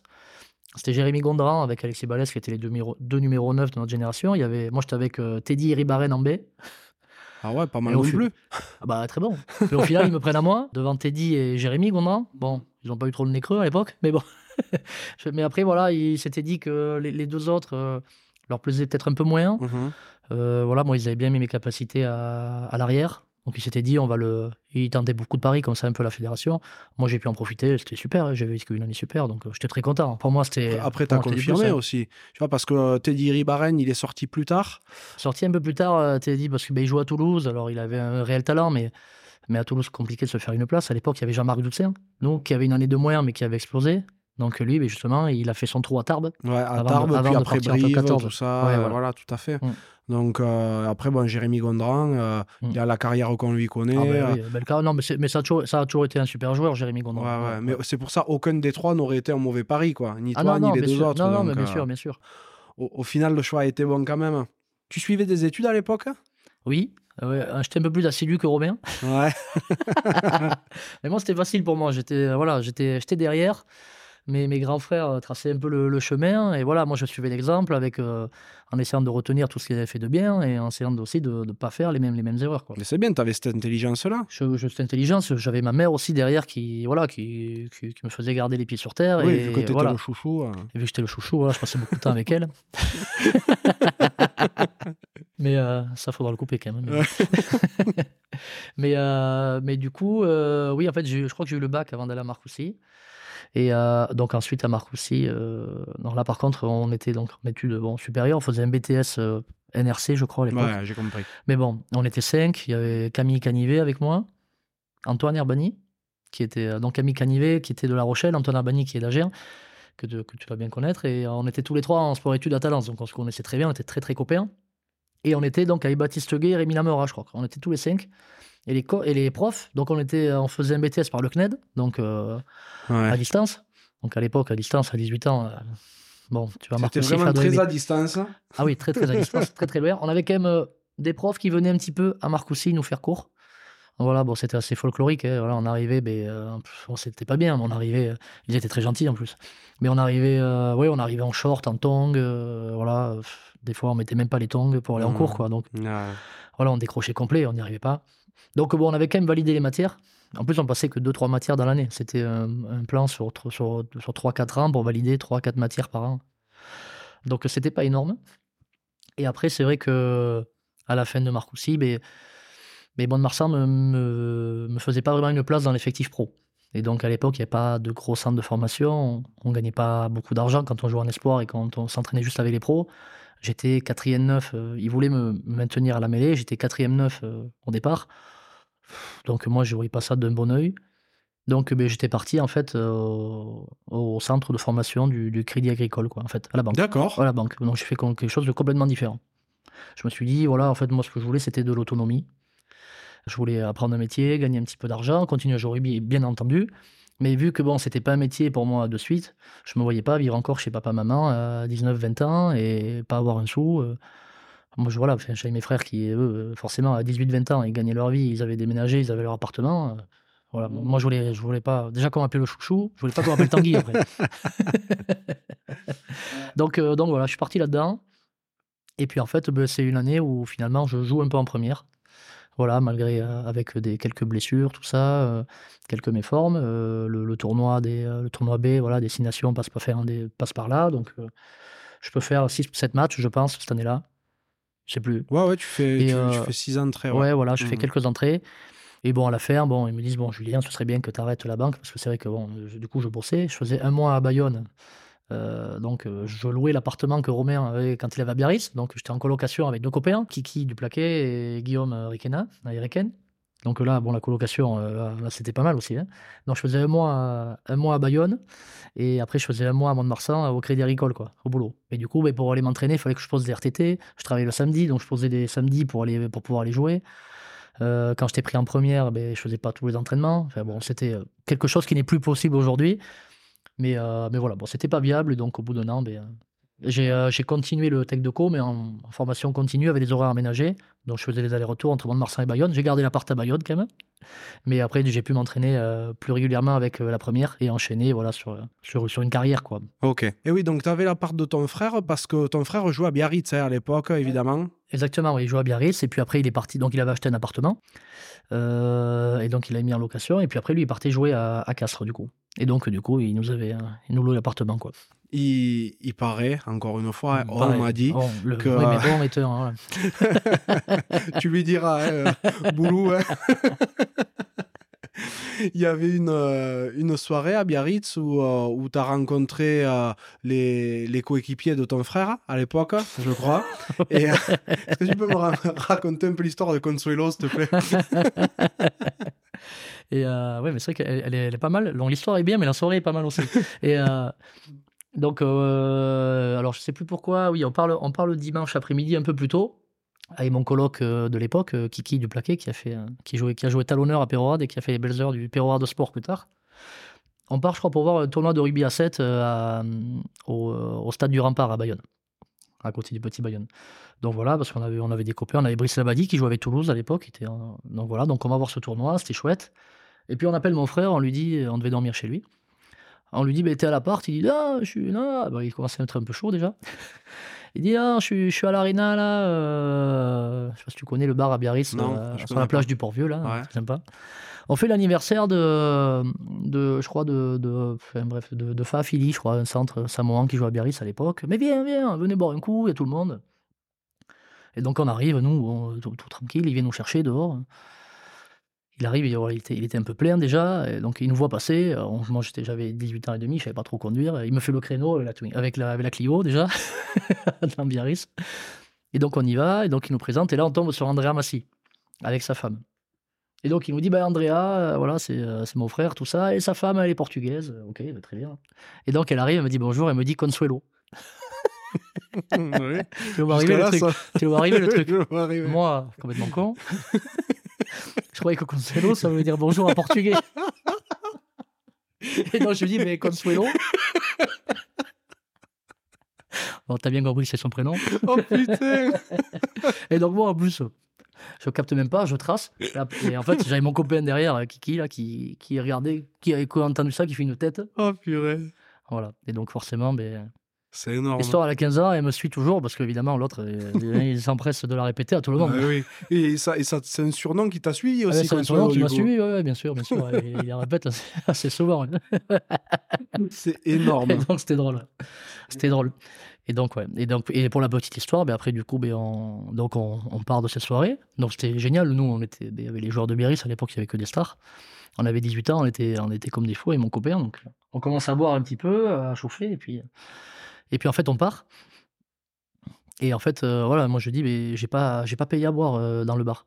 J'ai pas payé ma tournée, quoi. Oh putain, mais qu'est-ce qu'on fait? On rentre, alors on était avec, donc, avec Romain et, et mon copain. Et Romain, il dit Bon, je vais conduire, toi, tu viens d'avoir ton permis, j'avais encore le A derrière, je vais conduire. Donc, eh bien, on essaie de, de trouver un bar dans Biarritz, on va un peu à Bayonne, et puis euh, on trouve évidemment tout de fermé, c'était dimanche. Sauf qu'en rentrant, ben, on a croisé les flics, Ah la police, quoi. Et du coup, ben, arrêté, et Romain, perte de permis pendant trois mois, quoi. Bon, propre. Voilà, propre. Donc, euh, Voilà. donc super soirée. Tu vois, voilà. Tu vois, ça, c'est l'art de retourner la situation, tu vois. hein. et, euh, et tu parles de tu parles de voiture de cette fameuse Clio c'était une Clio Sport non d'ailleurs? Ouais, un peu, ronflé un Ah peu, ouais. ouais, ouais. Clio Sport et euh, là encore une fois on m'a dit que tu avais beaucoup de mal à conduire tu avais du mal avec les créneaux Mais, tout ça tout ouais, ça hein. ben oui, tu vois, ouais, regarde, je l'ai déjà dit Ouais. tout à l'heure, c'est Romain qui était venu me faire le créneau. Ouais. je suis pas, je suis pas connu pour avoir un bon sens de l'orientation en voiture et une belle conduite. genre tu mettais deux heures pour aller à la plage quand on te disait qu'on y était quoi Ouais, un petit peu, ce genre de choses, voilà, voilà. Mais bon, tu vois, au final, j'ai bien progressé parce que maintenant, je suis passé sur un modèle un peu plus, un peu, un peu plus imposant. J'ai pas de soucis, hein, mais, euh, mais voilà. oui parce que bon, pour expliquer aux auditeurs tu as un van maintenant Ouais, exactement. Voilà, voilà. un beau van pour te balader un petit peu partout mais peut-être que après, dans- euh, après, ce genre d'anecdote venant de quelqu'un qui a eu le permis à 28 ans, ça me, ça me fait un peu mal quand même. voilà. Moi, c'est, bien, ça envoie, des pi- ça envoie des pièces par podcast interposé, j'adore ça, moi. Et euh, c'est la saison suivante et la saison après Marcoussis, en fait, que tu commences à t'imposer réellement dans l'effectif parce que tu fais euh, ben, 27 matchs cette saison-là. Ouais, ouais, c'est ça, ouais. ouais. Je, Là. crois, je crois que c'est cette année-là. Ouais, ben là, ça et, y est. euh, et là, là, voilà, là où je l'année d'après, voilà, je suis un peu à la banque et j'arrête, je joue un petit peu. Et, et l'année où je pars vraiment en formation continue euh, Ouais. et j'arrête la banque, je m'entraîne quasiment, je m'en- je m'entraîne quotidiennement avec l'équipe. Voilà, là, je fais, euh, je fais pas mal de feuilles de match. Mais toujours, voilà, parce que, euh, mais parce que Stéphane Prosper, à l'époque, euh, croit en moi et trouve que je suis un joueur polyvalent. Il me met euh, souvent sur la feuille de match. Donc, euh, j'évolue un peu au centre, à la mêlée, à l'aile, beaucoup. Voilà, il m'a fait rentrer sur quelques matchs à la fin de, match à l'arrière, un peu. Donc, voilà, après, c'était c'était notre rugby. C'était un effectif où il y avait 25 pros et le reste était complété par des, jeunes du centre de formation. Maintenant, il y a, il y a 35, enfin, maintenant, c'est une trentaine de pros avec 10 joueurs du centre de formation. On est 40, 45. Donc, c'est impossible, en fait, maintenant de, de raisonner comme ça. Mais, mais nous, c'était notre quotidien. Donc, on n'était pas pro. hein, pour euh, signer un contrat pro, il fallait, fallait s'imposer, se faire une place dans, dans l'équipe. Donc voilà, donc je fais 27 matchs et j'étais toujours pas pro. Non. Mais je crois que je signe un contrat pro au cours de cette année. Quoi. Mais, Ah ouais, mais au final, voilà, j'avais déjà fait 30 matchs euh, en pro euh, avant de, de signer mon premier contrat. Quoi. Ouais, quand on voit maintenant qui n'ont pas forcément un match et qui ont des agents qui poussent derrière pour signer des après, contrats c'est le, après, le milieu est comme ça. C'est Le l'évolution. milieu comme ça, c'est une évolution. Il y a un peu plus d'argent et puis les staffs veulent des équipes structurées. Il y a un peu plus d'ambition. euh, voilà, nous, c'était une autre époque. C'était, mais c'est pour ça aussi que j'étais parti sur autre chose, moi, et que je ne cherchais pas un contrat à tout prix. C'est parce qu'en fait, nous, euh, la réalité, c'était qu'on avait des jeunes devant nous, très talentueux, qui avaient joué 15-20 matchs et ils étaient toujours pas pros. Donc nous, on se disait, ben, franchement, on nous fait, on- si, si moi je suis quatrième au poste, que lui, il n'est pas pro, Ouais, ouais, ouais. moi j'en suis loin. Quoi. bien Donc, sûr, euh, bien sûr. donc on avait, on avait encore un pied dans le monde réel, euh, contrairement à maintenant où ben, vraiment les, jeunes ils sont, euh, ils sont pris, ils sont pas embrigadés. Je vais pas dire ça, mais on les prend très jeunes, on les met dans le centre de formation, ils font des formations à distance depuis qu'ils ont 18 ans et tout ça pour devenir pro. Et c'est hyper chouette, hein, ils vivent de leur passion, mais moi j'aimais bien ce, côté de me dire euh, j'ai une petite porte de sortie, si jamais ça marche pas, j'ai encore mes copains de l'école, j'ai mes copains voilà, de, de Mont-de-Marsan et, voilà. Et après, ben, à force, on le perd un petit peu, ça, parce qu'on est vraiment que dans le rugby, mais à l'idée, enfin, à l'époque, moi, j'aimais bien ça, ouais. Bon, saison 2011-2012, c'est peut-être euh, pour toi, enfin en tout cas c'est la saison où tu as le plus de temps de jeu de ta carrière. hein. Ça, euh, ça c'est certain. Tu Euh, fais oui, 30 oui, matchs. Oui, oui, c'est vrai. euh, vous faites une saison beaucoup. monstrueuse et toi, toi tu es de, toutes Ouais, les, ouais. euh, t'es de tous les matchs. quoi. Ouais, je joue, je- c'est vrai, je joue tout le temps. Je joue tout le temps cette année-là, pourtant, euh, ça part pas forcément bien, parce que ben, cette année-là, on recrute euh, William Ryder, quand même. Ah ouais, pas mal. Pas mal. Et, euh, et là, toujours, ben, le... donc j'avais joué un peu partout, euh, mais c'est vrai que je m'éclatais bien à l'aile quand même l'année précédente, j'étais performant. Et là, ben, donc, ben, Stéphane Prosper vient me voir en début d'année en me disant mais, euh, bon, ce serait bien que, que cette année, tu- on te fixe un peu à la mêlée. Tu vas être notre troisième numéro 9. Et parce que voilà, parce qu'il y avait Martin Jager à l'autre aile. Il y avait, euh, il y avait, il y avait Boulou qui, qui jouait pas mal, qui pouvait aussi jouer à l'aile. Il y avait, il y avait d'autres joueurs que, bon, que j'ai sûrement oublié, et puis c'est pas bien, mais voilà, c'était il y a quand même plus de 10 ans. Il y avait, et donc William Ryder qui arrive. Donc William Ryder, un phénomène à, nous- à notre époque, euh, c'était incroyable. Déjà, on était hyper fiers euh, qu'il puisse venir jouer avec nous. C'était la on star du Seven C'était la star du Seven. Voilà, je sais pas si les, les jeunes connaissent, mais voilà, c'était euh, c'était Serivi. euh, voilà, Enfin, il y, a- il y a 20 ans, c'était Serivi. 10 ans après, c'était William Ryder. C'était son digne héritier. C'était une, une machine. On voyait tous ses essais sur YouTube. À l'époque, ça marchait pas aussi bien. Mais euh, voilà, quelqu'un avait des qualités incroyables. Il arrive sur les premiers entraînements, il mettait des, des pas de loi, des crochets à tout le monde. euh, Personne n'arrive à le toucher. C'était incroyable. Donc, euh, donc voilà, donc Stéphane me dit ça. donc au final, ben, j'accuse un peu le coup parce que je me dis, ben, je vais moins jouer. Bon, heureusement, j'avais signé pro, j'ai deux ans pour me former, j'ai un peu de temps, mais voilà, un petit peu, un petit peu dur. Donc ben, je me dis, enfin, voilà, quoi, je vais m'accrocher. euh, tant pis, ben, je vais m'accrocher, j'essaierai de jouer. Je vais quand même montrer que je peux encore jouer à l'aile, mais voilà. Au départ, je pars pour jouer à la mêlée. Et puis les matchs amicaux se font, je joue à la mêlée, je suis pas très bon, parce que la mêlée, j'ai jamais été très bon. Sauf que, ben, sauf que William, il a un peu euh, du mal à s'adapter au rugby à 15, parce qu'il vient du 7. Donc des appuis, des appuis incroyables. Mais voilà, des fois, ben, il avait tendance à, à faire des crochets, à courir et à finir en touche tout seul. Il fait un peu le contact, parce que euh, ben, moins d'espace qu'à 7. Donc voilà, donc, et avant la première journée de championnat, ils me disent Bon, mais Julien, euh, on, te repasse un petit peu à l'aile euh, quelques temps, parce que William, il n'est pas encore prêt. Peut-être qu'après, on refera le, chemin inverse, mais voilà. Là, bon, il nous faut des certitudes, on n'est pas bien, on n'a pas fait des bons, des bons matchs amicaux, donc euh, tu vas jouer à l'aile. Et puis au final, après, ben, eh ben, j'ai fait, voilà, après, j'ai fait, après, je fais 30 matchs sur, sur les 32, je crois, parce qu'on fait une demi, une finale, donc c'est 30 matchs, mais euh, il y avait pas de matchs de, phase finale. Donc je joue un petit peu à la mêlée aussi, euh, durant cette année-là, je joue un peu au centre avec les blessures, mais, euh, mais je joue principalement à l'aile, ouais, je dois faire 20 matchs à l'aile, et après. euh, Mais euh, ouais, saison incroyable, surtout à cet âge-là, en fait. J'avais 21, 22 ans. et, euh, voilà, je jouais tous les matchs. Je, me, je me régalais, j'adorais ce que je faisais. euh, voilà, la, la vie était belle, pas, pas de soucis, euh, pas, voilà, pas, pas d'enfants à l'époque. Euh, J'étais en train de valider mon, mon diplôme à Bayonne, mais vu que j'avais j'avais pas trop mal travaillé l'année d'avant, j'avais moins de matière cette année-là. Donc ça a peut-être aussi un peu joué. J'avais été écarté un peu par les, par les pépins physiques. L'année d'avant, j'avais une petite pubalgie. Donc euh, je, voilà, cette année-là, ça allait beaucoup mieux. Voilà, aucun- aucune blessure, aucun, pff, une, une année parfaite. Ouais, nickel. Pourtant, j'étais quand même assez, assez fragile un petit peu quand j'étais jeune. J'avais pas mal de douleurs musculaires, euh, toujours une petite entorse qui traînait par-ci, par-là. Et là, c'est vrai que ben, épargné un peu toute l'année. euh, Voilà, ça fait une année comme ça, incroyable. Puis là, voilà, puis surtout la, la confiance des, la confiance des coachs, voilà, qui, enfin, ils me faisaient énormément confiance, donc euh, j'avais envie de le rendre. un groupe aussi incroyable. On avait beaucoup d'ambition, on avait vraiment envie d'aller chercher une montée. Donc, ouais, une année folle. Ouais. Ouais, c'est vrai, parce que tu joues énormément, mais collectivement, c'est aussi, c'est aussi génial, parce que vous faites troisième de la saison régulière. c'est Grenoble hein, qui domine cette saison-là, de la tête et des épaules. Vous faites les phases finales et vous montez en top 14 suite à une victoire d'abord dans le derby landais contre Dax en demi et ensuite contre la section en finale à Chabandelmas. On finit sur, sur deux derbys, sur deux matchs incroyables en plus. Et... Donc euh, c'est vrai. Et puis en plus, pour le rugby landais, c'était incroyable d'avoir une demi-finale de Pro D2 comme ça, d'accession entre Mont-de-Marsan et Dax.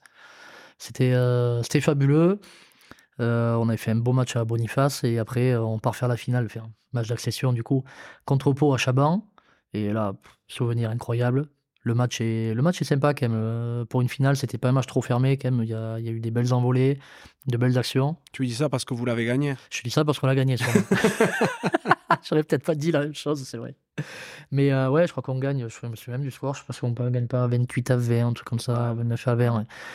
Et voilà, et après, ben, une, après une fête magnifique, un retour incroyable, présentation à la, à la mairie, un été incroyable. Et voilà, une accession en top 14. Et quand on a 22 ans et qu'on est depuis tout petit dans, dans ce club et, qu'on l'adore, en fait, on, on, fait voilà, on est, on est partie prenante de, de, la saison. On arrive, à, on arrive à monter comme ça sur le terrain. C'était, c'était incroyable. C'était une période fabuleuse. Mais euh, le compte de fait de courte durée, parce que l'année d'après, en top 14, euh, ben, vous prenez volet sur volet, hein, c'est très compliqué. Bon, vous, vous redescendez euh, aussitôt parce que vous gagnez deux matchs dans la saison. On gagne, on gagne, deux matchs et voilà, bonne expérience tout de même parce qu'on a pu, on a pu voilà, se, se frotter à ce niveau-là et, et, jouer contre des équipes incroyables. Et on a eu fait quelques, quelques bons matchs. Et, et voilà, mais, mais un peu frustré parce que mais parce que la saison a mal été préparée, que beaucoup de joueurs qui devaient venir nous rejoindre n'ont pas renforcé forcément l'équipe comme ils l'auraient dû. Euh, l'arbitrage qui était au début de voilà, c'était au début de la vidéo et c'est vrai qu'on était la petite équipe qui gagne jamais, donc euh, c'était impossible qu'on puisse gagner contre des grosses équipes. Et... Donc euh, voilà, un peu, un peu frustré quand même malgré tout. et Shimon Lucu, que je suis allé voir. Et, oui, le monde. Et, ouais, et Boulou, justement, m'ont parlé de, de ces fantastiques soirées d'après-match à l'extérieur. Ouais. Avec l'habit de lumière, tout ça, tout ça. Le... C'était euh, Stéphane Prosper qui nous avait dit ça. Mm. Je crois que c'est tôt dans la saison, on part à Grenoble. On part à Grenoble et euh, donc euh, il nous prend la veille du départ. Stéphane Prosper, il a, voilà, il parle, il a quand même un ton assez solennel. Il nous dit donc j'espère que vous êtes prêts pour demain, tout ça, on va faire un gros match et tout. C'est, ils étaient promus avec nous, donc ben, il faut qu'on, faut qu'on marque un peu le, championnat, tout ça. Donc vous avez tout prévu, hein, prévoyez bien les crampons, la tenue. Et prévoyez surtout l'habit de lumière parce qu'on repart que le lendemain. On se regarde tous morts de rire. et c'est vrai qu'au final, ben voilà, ben je crois qu'on prend 55 points à Grenoble. Mais on avait quand même fait une belle soirée. Mais c'est vrai qu'après, voilà, cette année-là, bon, euh, on, avait, on avait très vite lâché. Et, euh, et euh, c'était incroyable. On faisait des soirées après tous les matchs. Quoi on perdait, quand on gagnait, quand on perdait, on faisait des soirées après tout le match. C'était la, la colonie de vacances, mais vraiment. Bah, heureusement, parce que si vous aviez fait des soirées quand vous gagnez, vous en auriez fait deux. C'est vrai, mais, mais au final, on n'avait pas trop trop lâché, hein, parce qu'on avait gagné quand même euh, deux matchs, mais on avait gagné un match sur la fin. Euh, on faisait, on s'accrochait. On s'accrochait, et en fait, au bout d'un moment, mais on, avait, on avait tellement peur de prendre 60 ou 80 points que euh, des fois, on s'accrochait, on arrivait à faire des bons matchs. Ouais, ouais, vous preniez pas de, de volets, à, à vous en avez pris quelques-unes. mais, mais, comme, mais, voilà, Grenoble, mais sinon, ben, on avait pris à Clermont, forcément, parce que de toute façon, à Clermont, tout le monde en prenait une. Ouais, à l'époque. Voilà, mais, euh, mais bon, à Montpellier, je crois qu'on avait pris, mais bon. Écoute, après, voilà, c'était une, une belle expérience, mais c'est vrai que c'est vrai qu'on a, on a fait quelques belles soirées. Mais c'était un autre rugby. Voilà, mais, mais c'est dingue parce qu'on parle d'il y a 10 ans, quoi, et t'as l'impression que ça fait une vie, c'est fou. Hein. bon, retour à l'expéditeur, hein. vous retournez en Pro D2 donc en, en 2014, en 2013. Euh, bon, toi, tu fais.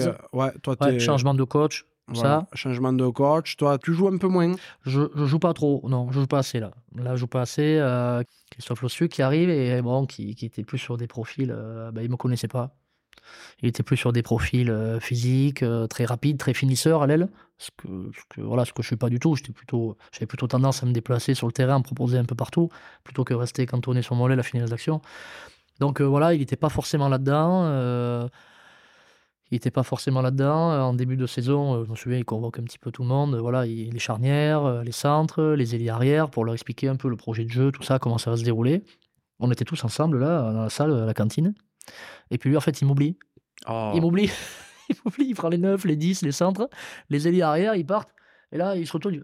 Euh, ouais, mais Julien, mais viens, viens, viens. Oh là là Donc je me dis, bon, bon, ça va bien se passer cette année-là. Donc, bon, déjà, mais, mais après, bon, ça a toujours été un peu, euh, un peu mon histoire. De toute façon, euh, chaque début de saison, euh, j'étais jamais dans, dans le 15 type. il a toujours fallu que, que, je joue des coudes un peu pour avoir ma place sur le terrain. Donc, bon, j'ai été habitué. Je commençais à y être habitué. Et c'est vrai que bon, je joue pas beaucoup. le début de saison est moyen. On descend de top 14, on perd beaucoup de matchs. Voilà, on pensait jouer, rejouer vite les premiers rôles, c'est pas le cas. Je crois qu'on végète autour de la 9, 10e place. Ah, vous finissez 7e. Hein. Ouais, on finit 7e parce qu'on fait une très belle fin de saison, mais toute la saison est chaotique. Et Christophe, pareil, euh, Christophe me dit, euh, au bout d'un moment, me dit, bah, ce serait peut-être bien que, que, tu passes à la mêlée, que tu te formes à la mêlée, tout ça. Donc, euh, donc voilà, c'était un peu. Donc voilà, le, spectre un peu revenait, tout ça, de ce poste de demi-mêlée que je voulais pas du tout, je me sentais pas bien, je me sentais pas à l'aise. Donc, donc voilà, je joue pas trop. Et puis, bon, on finit un peu par se, par se fâcher avec Christophe. On finit un peu par se rentrer dedans. Et puis après, à partir de là, ben, moi, je me suis aussi un peu remis en question. J'ai commencé à être un peu plus performant, lui, à me faire un peu plus confiance et à m'intégrer dans la, dans la rotation. Après, c'était un peu mieux par la suite. C'est bien que vous ayez pu vous parler parce que tous les coachs le font pas ça quand même. Hein. Même si vous êtes attrapé, qu'il y ait une remise en question euh, autant du joueur que du coach, peut-être, c'est, c'est pas commun. Hein. non, c'est pas commun. Et puis, mais, mais, euh, mais Christophe Lossu, qui est quelqu'un, euh, quelqu'un comme ça, hein. je sais pas si tu, l'as, si tu l'as déjà eu dans ton podcast, mais, non, pas encore. je pense qu'il pourrait être intéressant à voir. C'est vraiment quelqu'un d'entier qui dit les choses, qui, bon, qui des fois est un peu même violent verbalement envers ses joueurs. Mais, mais, une fois qu'on s'est fait à son fonctionnement, c'est vrai que bon, c'est quelqu'un de, très attachant, de très compétent au point de vue rugby. Et euh, malgré tout, on y a passé de très belles années avec on a eu de très beaux résultats. Après, voilà, il était moins dans l'esprit euh, montois, euh, des fois. faire la cohésion de groupe, tout ça, ça lui parlait peut-être un peu moins qu'à nous. Et puis, des fois, il en a un peu marre. vous faites chier, les montois, tout le temps, votre assaut, vos soirées, mais, mais voilà, c'était quelqu'un à qui on pouvait parler. Et j'ai l'impression qu'il attendait ça, en fait. Il adorait les joueurs à fort caractère. Et des fois, quand il mettait quelqu'un un peu de côté, il attendait que, que, le joueur vienne lui rentrer dedans et lui montre qu'il avait envie de jouer pour le mettre. Heureusement que tu n'as pas attendu juin pour le choper. Heureusement que j'ai pas attendu juin, mais bon, voilà, je reméguais depuis longtemps. Je crois que ça s'est fait, oui, courant janvier, quelque chose. Voilà, j'ai attendu six mois et puis euh, j'y suis allé quoi. Ouais, parce que c'est vrai qu'après tu as joué quoi. Et après j'ai joué et voilà, à part et juste avant, euh, peut-être l'année précédente, l'arrivée de mon frère, où j'avais eu des, un peu des, des, soucis de santé, tout ça. Après, j'ai toujours fait voilà à peu près 20 matchs avec lui, euh, sauf blessure, tout ça, mais voilà. Parce qu'après, le, problème, c'est qu'il me mettait souvent 24e. Ah, il n'était jamais remplaçant. Alors, je jouais 20 matchs, mais 20 fois titulaire. La 24e, tu es, vraiment le, le cocu de l'histoire. parce que en plus, tu te changes, tu t'échauffes. C'est exactement ça. C'est exactement ça. Et puis lui, Christophe, il annonçait les 24e euh, le matin du match. Oh là là, le matin du match, voire deux heures avant le match. Oh Donc, euh, je m'en suis tapé. Des voyages à Oyonnax, à Bourg-en-Bresse. Mais voilà. Mais chose que j'ai compris un peu après, sur le tard, c'est que ben, souvent, le 24e, c'est souvent le même. Et c'est souvent un peu le, le, le, mec qui fait pas trop la gueule, qui, ah qui, met l'ambiance, qui est cool. Euh, c'est bien, bien de l'amener pour le groupe et tout. Et voilà, bon, ça m'arrangeait bien, hein, parce que moi j'étais content quand même de partir avec l'équipe et, et, je me régalais. J'avais pas d'enfant à l'époque, euh, donc euh, pas de, voilà, c'était pas compliqué en fait de partir et de, à l'autre bout de la France. Mais, et voilà, et puis de toute façon, les voyages d'équipe, j'ai toujours adoré, ça, donc il n'y avait aucun problème pour moi. Mais, mais voilà, mais j'étais sur 24e quand même. Et donc, euh, en effet, vous terminez septième cette saison-là. Saison d'après, par contre, euh, vous retrouvez votre place hein, en fait dans l'eau de tableau de Pro D2. Toi, à titre perso, ben, tu fais plus de 20 matchs, tu marques beaucoup parce que tu mets 8 essais, mais, euh, mais vous terminez surtout second derrière une excellente section paloise. Oui, oui, qui est intouchable aussi.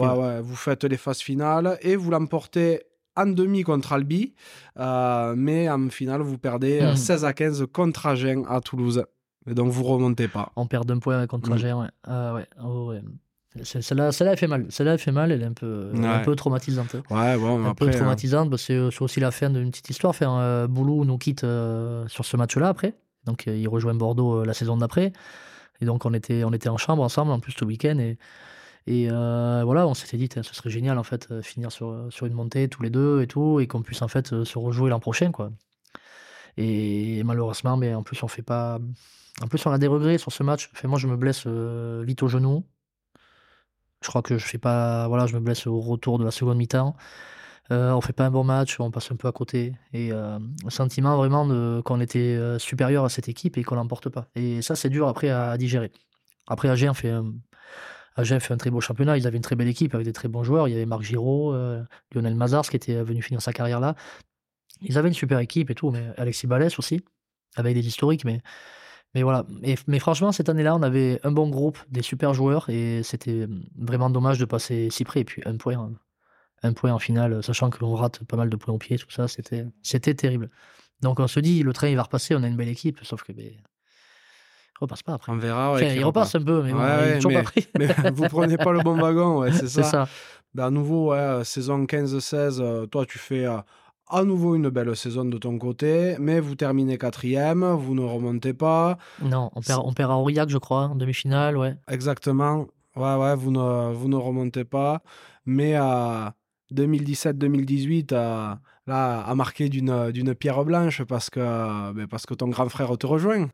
Ouais, tout à fait. Ben ouais, Romain qui revient. Bon, je poussais un petit peu depuis quelques années pour qu'il pour qu'il revienne. J'en parlais, à- j'en parlais un peu à Christophe aussi. Je disais, bon, il y, a- Perpignan qui l'a contacté, il y a Albi. euh, je j'ai jamais fait ça après. Je suis jamais allé voir les coachs pour, euh, pour essayer de faire venir un tel ou un tel. Mais, mais je sentais qu'avec mon frère, quand même, on, allait, on allait gagner au change. Il était largement euh, légitime, il a fait une super carrière. Bon, revenir à la maison, tout ça, ça aurait du sens pour tout le monde. Et puis, je pense qu'il fallait pas s'en priver. Et puis surtout pas, il fallait surtout pas qu'il aille renforcer quelqu'un d'autre. Et donc voilà, donc ben, Christophe Lossu qui avait joué avec lui à Pau et qui, qui l'appréciait, donc le contact. Et, donc la, la chose se fait, quoi. Et c'est vrai que, bon, moi je sortais d'une mauvaise année, j'avais envie de me racheter. Mon frère, il, il sortait d'une année à, à Brive au final, je crois, à Brive, il était, il était joker. Et euh, donc il avait continué lui à s'entraîner tout l'été, donc il arrive en forme quand même, il était sérieux. Sur les tests physiques, il est bien. Il se fait, bon, il, s'intègre, en trois jours, il s'intègre, euh, il s'intègre tout à fait au groupe, euh, au groupe du Stade Montois Il avec tous mes chez copains. lui, hein. Voilà, il était chez lui, et puis bon, tout le monde l'aimait bien. Voilà, et puis on avait, on avait une très belle bande avec, euh, on était avec quand même quelques jeunes qui étaient ambitieux. Il y avait Christophe Loustalo, euh, Johan Laous, donc euh, Yann Bretos, Julien Tastet. On était, euh, il y avait Clément Otazo aussi. On était souvent, très souvent fourrés tous ensemble. Et voilà, que des mecs du coin, du sud-ouest. Et donc c'est vrai que ouais, c'était génial pour, pour le groupe et pour moi personnellement parce que euh, ben, j'avais 28 ans. Et euh, moi je commençais à, à 28 ans, je pense qu'on est euh, quand même à plénitude de, de ses moyens. On a encore, physiquement, on en a sous le pied. On, a, on commence à emmagasiner, emmagasiner, je n'arrive pas à le dire, beaucoup d'expérience. Et lui, Romain, il nous a vraiment pris, pris sous son aile. Quoi. Et il en a parlé dans ton podcast, j'ai entendu, mais, mais, mais c'est vrai.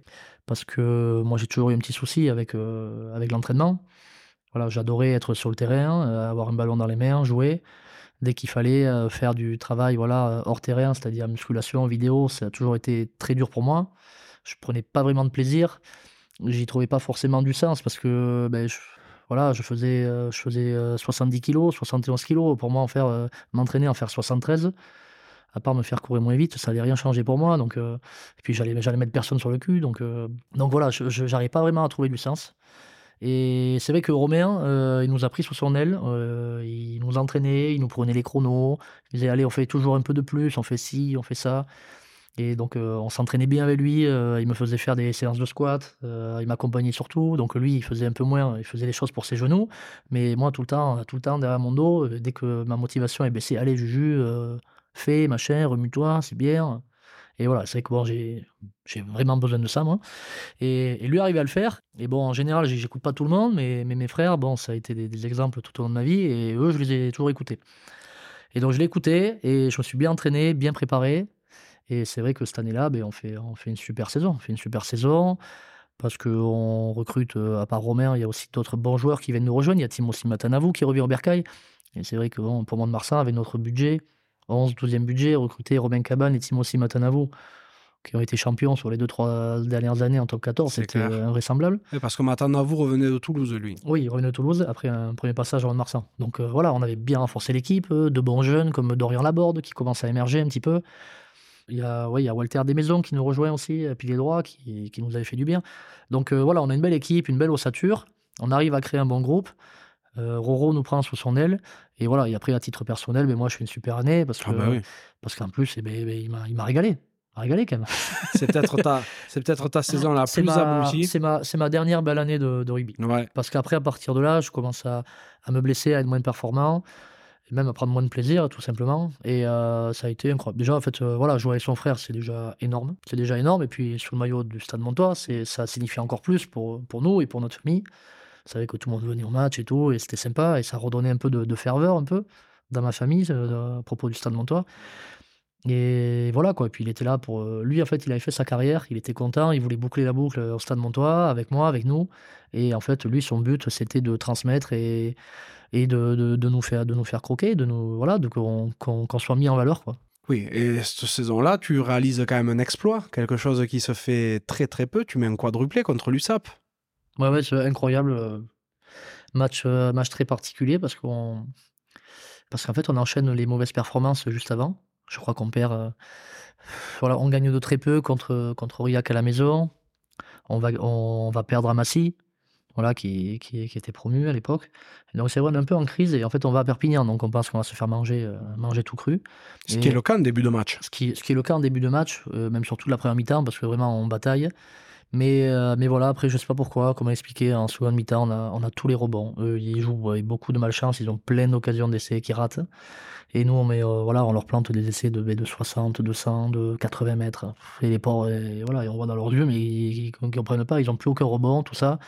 Et nous on vit un moment, voilà, heu, enfin exaltant mais mais surréaliste en fait, de ce genre de choses qui arrivent pas. Et puis, et puis il y a le contexte, il y a ce stade, ce public, heu, ça ça motive et tout. C'est en Pro D2, on n'a pas l'habitude de jouer devant autant de ferveur et heu, donc c'est vrai qu'on était on était survoltés. Sur la seconde mi-temps, on a pris confiance en nous, on était on est devenus intouchables et heu, incroyable. Parce que je crois que vous basculez à 19 à 10 pour l'USAP à Oui, la à la mi-temps. et avec un à- carton, je crois. Ouais, et en Avec deuxième mi-temps, vous leur mettez euh, 40 fiches. hein. Ouais, ouais, je crois qu'on finit à plus de 40 Ouais, points, c'est incroyable. Eux, hein. ils avaient je sais même pas s'ils ont marqué en seconde mi-temps, ils ont marqué 3 ou 6 points, peut-être un essai, mais Ah, vous les, vous les ouais, défoncez. mais au final, mais j'ai peu de de souvenirs de ce match parce que j'ai l'impression qu'il est passé à une vitesse folle, quoi. C'était, ouais. heu, Ça, c'était hors du temps. quoi. ouais, ouais. En fait, on a passé mi-temps à leur courir après, à boucher les trous parce qu'on aurait pu en prendre, heu, 40 à une mi-temps et après ils sont rentrés sur le terrain, heu, un peu plus forcément, heu, un peu plus tranquilles parce qu'ils avaient fait voilà, ils avaient fait une super première mi-temps, ils ils nous avaient ils nous avaient haché menu, on était 14, on avait pris déjà 2 cartons jaunes en première mi-temps. Voilà, nous, on avait passé notre temps à leur courir après, à à boucher les trous, on était on était fatigués, on n'en pouvait plus. Mais heu, sur la seconde mi-temps, complètement, enfin, un gros revirement de situation et je crois qu'on marque très vite sur une combinaison tour de mêlée où Romain, fait une croisée avec Yoann Lahousse et donc voilà, moi je suis au soutien, je marque, mais on marque très vite, on leur met le doute et à partir de là, C'est fini. voilà, c'est fini. Trou noir trou noir jusqu'à la fin, on finit à plus de 40 points face à une, une équipe de Perpignan, une très belle équipe de Perpignan parce que Perpignan est quand même resté longtemps en Pro D2. Ils étaient plus ou moins imprenables, ils avaient un gros public, mais ils avaient une équipe, ils tâtonnaient un petit peu. Là, cette année-là, c'est ça commence à être le gros Perpi qui vise à remonter avec un gros recrutement et Ah, ben leur, leur moyenne de points à domicile cette année-là, c'est 45. hein. Oui, Euh, voilà. Oui, ils, oui, ils donc, ils heu, en ouais, voilà. Ouais, ouais, c'est 45 à tout le monde. ouais, c'était incroyable. Donc euh c'est la folie. hein. Ah. Donc vous arrivez en demi du championnat cette année-là, mais vous ne remontez pas. L'année d'après, pour toi, c'est un petit peu plus compliqué parce que tu fais 13 matchs. hein. Je fais 13 C'est, matchs parce euh que je je me je me brise les les croisés, heu, en février. Ouais. Et en fait, ouais, cette année-là très dure pour le Stade Montois parce qu'on a on a vraiment une belle équipe. On fait une belle saison l'année précédente. Hem, il y a de belles recrues qui nous rejoignent comme, heu, Leandro Sedaro, Rémi Thalès. Heu, donc on se dit franchement, c'est l'année ou jamais. Le club avait fait l'effort un peu financièrement sur le recrutement, chose qu'il ne chose qu'il fait très rarement. Christophe Lossu qui était dans sa peut-être dernière année, donc voilà, il dit: «Moi, j'ai envie de bien finir» et malheureusement, en fait, tout le monde se blesse. Tout le monde se blesse, mais des blessures, heu, incroyables. Donc beh, mon frère, heu, se blesse en match amical contre Brive. Il rejoue pas de l'année, il arrête sa carrière dessus. On a Ropate Ratou qui était, heu, notre papy un peu fidjien, voilà, qui qui était un peu chef de la communauté fidjienne à Mont-de-Marsan, qui qui était ultra performant, qui jouait 13, donc souvent avec Romain, qui lui, a un problème à une vertèbre, et qui a failli finir paralysé sur le terrain, en fait. Donc qui a mis qui a mis du temps un peu à récupérer l'usage de ses jambes et tout, heu, donc qui qui va mieux, qui est encore au club. Il a été recyclé par le club, mais voilà, qui a une très grave blessure. Je crois que Walter de Maison, il se démi enfin voilà, il s'est opéré de l'épaule. On a Laurent Pierce, numéro 8, une épaule. Heu, moi, je me brise, heu, les croisés à Oyonnax, en plus, heu, moins 5 degrés, donc non, voilà, vraiment, saison calamiteuse. Donc voilà, moi, en février, j'arrête ma saison. Je jouais je jouais un petit peu, mais voilà, pas mal de de pépins physiques, le genou voilà. Et après, ça a été le, et après, ça a été un peu le début de, de la fin C'est ça, c'est ça, hein, parce que là. Parce que là, j'ai commencé à me briser et puis euh, et après, j'ai jamais réussi à enchaîner à faire une belle saison sans pépin. Quoi. Ouais, ouais, parce que saison suivante, donc euh, l'année du, l'année du, Covid, hein. COVID, du COVID. Euh, tu fais, tu fais 14 matchs, tu fais un début de saison en plus calamiteux. Calamiteux. Vous passez votre ben, plus de la moitié de saison relégable. Exactement, calamiteux. Je suis un peu dans les plans au début, sauf qu'en fait, on n'est pas beau, on perd. Donc après, d'autres jouent, sont performants, on joue. Voilà, et puis euh, changement de coach, euh, des problèmes au niveau de, entre les deux coachs, entre David Derricara et David Dorado, voilà, qui, qui s'entendaient moyennement, donc ça rejaillit forcément sur le groupe. Et puis, puis à Mont-de-Marsan, euh, toutes les années, on a eu une cohésion qui n'était pas optimale, on ne faisait rien, on n'arrivait à rien faire sans, c'est notre, notre façon de fonctionner, et c'est vrai que, et ça l'a toujours été, et c'est vrai que là, c'était clairement pas le cas. Donc la saison finit en mars, voilà, clairement, saison oubliée, je crois qu'on finit dixième, onzième, je sais plus. Ouais, un truc comme ça, c'est compliqué. Hein. Voilà, vraiment compliqué, surtout avec, euh, avec les joueurs qu'on avait. Quoi. Mmh et bon, encore euh, saison 2020-2021, euh, là, c'est peut-être le, le pompon, parce que collectivement, euh, Mont-de-Marsan ah manque de descendants en ah national. oui, clairement, déjà. Clairement, Donc là, ça aurait été un, cataclysme pour, pour le rugby landais, hein, parce que Dax étant déjà en plus en national, ça aurait été une catastrophe. Et toi, à titre perso, affreux, tu fais trois matchs en fait, et, et tu te pètes. Ouais, je fais, je fais trois matchs sur quatre, je crois. et puis à cause, à cause du Covid, en fait, on, on a deux matchs reportés, au Yonax et Biarritz ou Carcassonne, je sais plus. Donc le, staff, euh, donc bon, on avait quand même déjà perdu la maison. Donc le staff était, était nouveau, était novice. C'était donc Patrick Millet, manager, euh, Julien Tasté et Rémi Thalès qui venaient d'être nommés. Donc ils, il tâtonnaient un petit peu. Euh, donc ils décident de, de, mais de, de, réaliser une opposition entre nous. Donc voilà, donc match d'entraînement, hein, match d'entraînement, super, convoqué à 9h30 du matin, avec la rosée. Personne n'a trop envie d'être là, personne n'a envie de, jouer contre ses partenaires. Et puis un ballon en odin, voilà, débordement, j'essaie de revenir un peu intérieur. Et puis mon, grand copain Yann Bretos euh, arrive en travers. Et là, ben, et là, il me plaque en travers, ma cheville se bloque, il me fait, me fait tourner autour, et là, et là tout, euh, tout pète. Tout, tout, tout se rond dans la, dans la cheville. Et là, là, et là s'ensuit une, grosse période euh, compliquée, le Covid aidant pas, parce que c'est une période particulière pour tout le monde, on sort pas trop, euh, on se pose beaucoup de questions, et puis, euh, et puis moi, mon, corps se brise, je me fais opérer donc de la cheville. donc voilà, rupture, ben, ligament tibofibulaire, péroné fracturé, la syndesmose arrachée, donc voilà, des, des vis, des plaques partout, et, oh et, je mets 13 mois à rejouer au rugby. 13 mois, 13 mois. Ça s'ensuit quand même pas mal de, de, de séjour au CERS à Cabreton, de questionnement, parce que même avec le manager, Patrick Mier, on a la conversation. Il me demande euh, qu'est-ce que tu veux faire euh, Est-ce que tu veux jouer coup de coco, de faire un dernier match devant ta famille Est-ce que tu penses que tu vas pouvoir reprendre Est-ce que tu veux qu'on fasse une perte de licence pour que tu sois un petit peu indemnisé euh, suite aux années que tu aurais pu faire Et voilà, je dis bah, Patrick, tant pis, moi je vais aller au bout. Je profitais de, de, la structure pro pour bien me soigner et pour pas être handicapé sur ma vie future. Et tant pis, moi j'ai envie de faire un dernier match, quitte à quitte à pas arriver à courir, j'ai envie d'être, euh, voilà, de faire un dernier match devant tout le monde. J'avais, euh, j'avais une petite fille qui m'avait très peu vu jouer. Et, voilà, et même avec ma femme, on se le disait, quoi. Il faudrait que tu fasses un dernier match et que, voilà, qu'elle soit là, qu'on ait tous un souvenir en famille euh, ensemble, quoi. C'est sûr que ça devait être dur, hein, cette période-là. Ouais, c'était mmh. vraiment terrible. Je suis passé par toutes les émotions avec des chirurgiens voilà, qui, qui me disent Mais non, de toute façon, ça ne reviendra pas. Vous serez handicapé un petit peu à vie sur votre cheville, vous allez perdre votre mobilité vous reprendrez jamais à ce niveau-là. Donc euh, voilà, euh, préparez l'avenir. Euh, mais voilà, ils ont été cash, mais ils ont eu raison. Hein. Et, voilà, et au final, eh bien, on, on s'accroche. heureusement, on est bien entouré. Heureusement, on n'est pas lâché par les, par les copains, par la famille.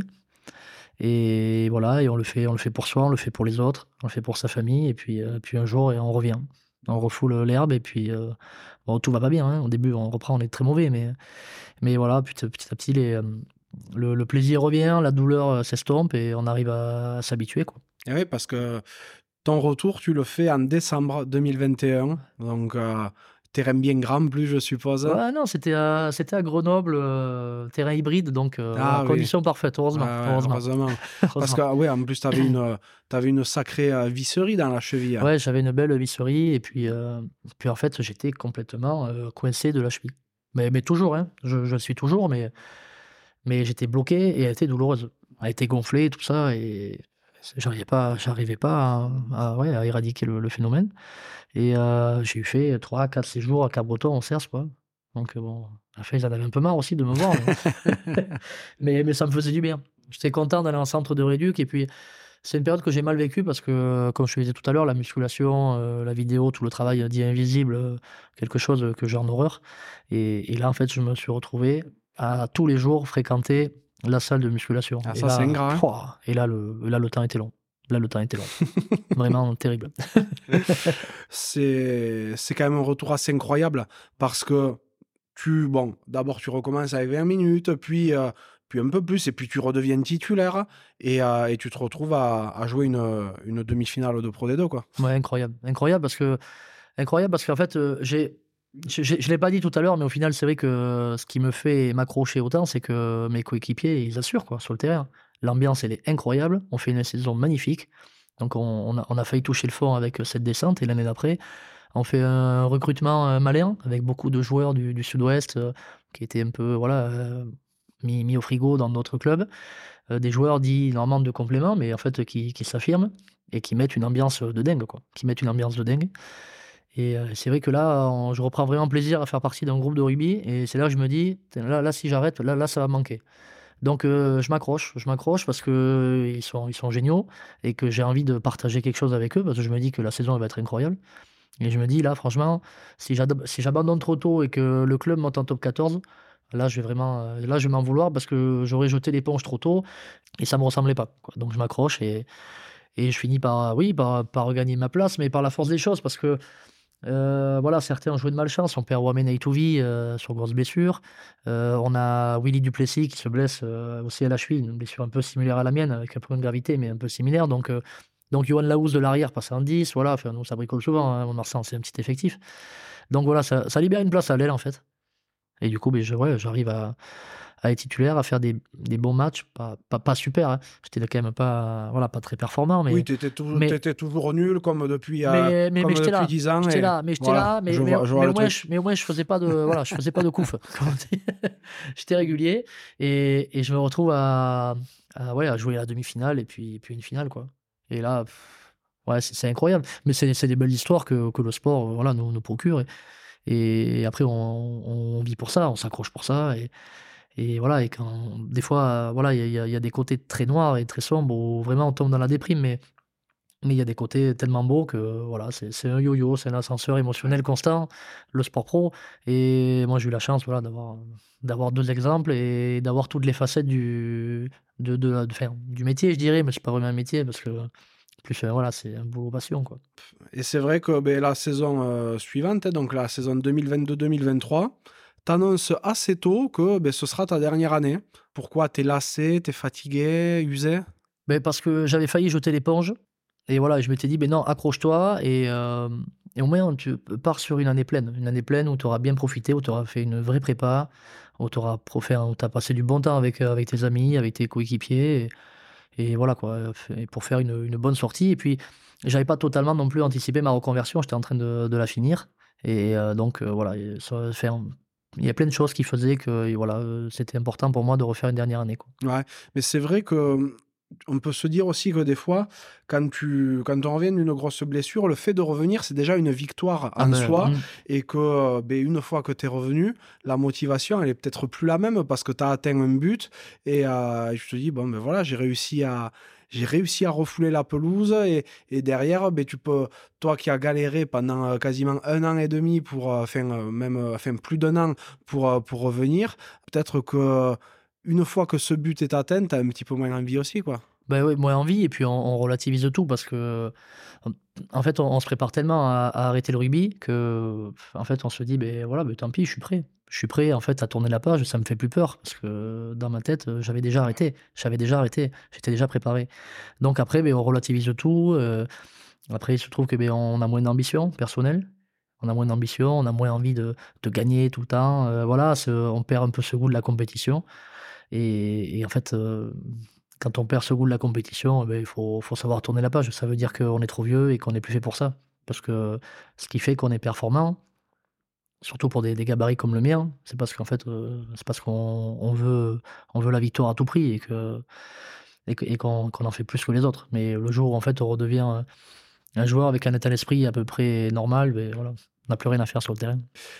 D'ailleurs, c'est c'est un peu ce qui se passe cette année parce que tu joues beaucoup moins. Je joue oh, très peu, pas, tu, ouais, tu, pas du tout même. Si, tu joues. Non, mais j'ai dû- j'ai fait 6 ou 7 matchs. Ouais, c'est c'est vraiment trop peu. Et puis, euh, et puis, et puis c'est dur parce que les coachs euh, sont mes amis, je les apprécie, donc euh, ben, euh, nos relations se, se tendent un peu. Et c'est normal, faire, se tendent, elles se refroidissent, on va dire. Donc ouais, et puis, et puis la saison est un peu plus chaotique que l'an dernier. On est plus irrégulier. Donc ouais, voilà, donc un peu moins de plaisir, mais...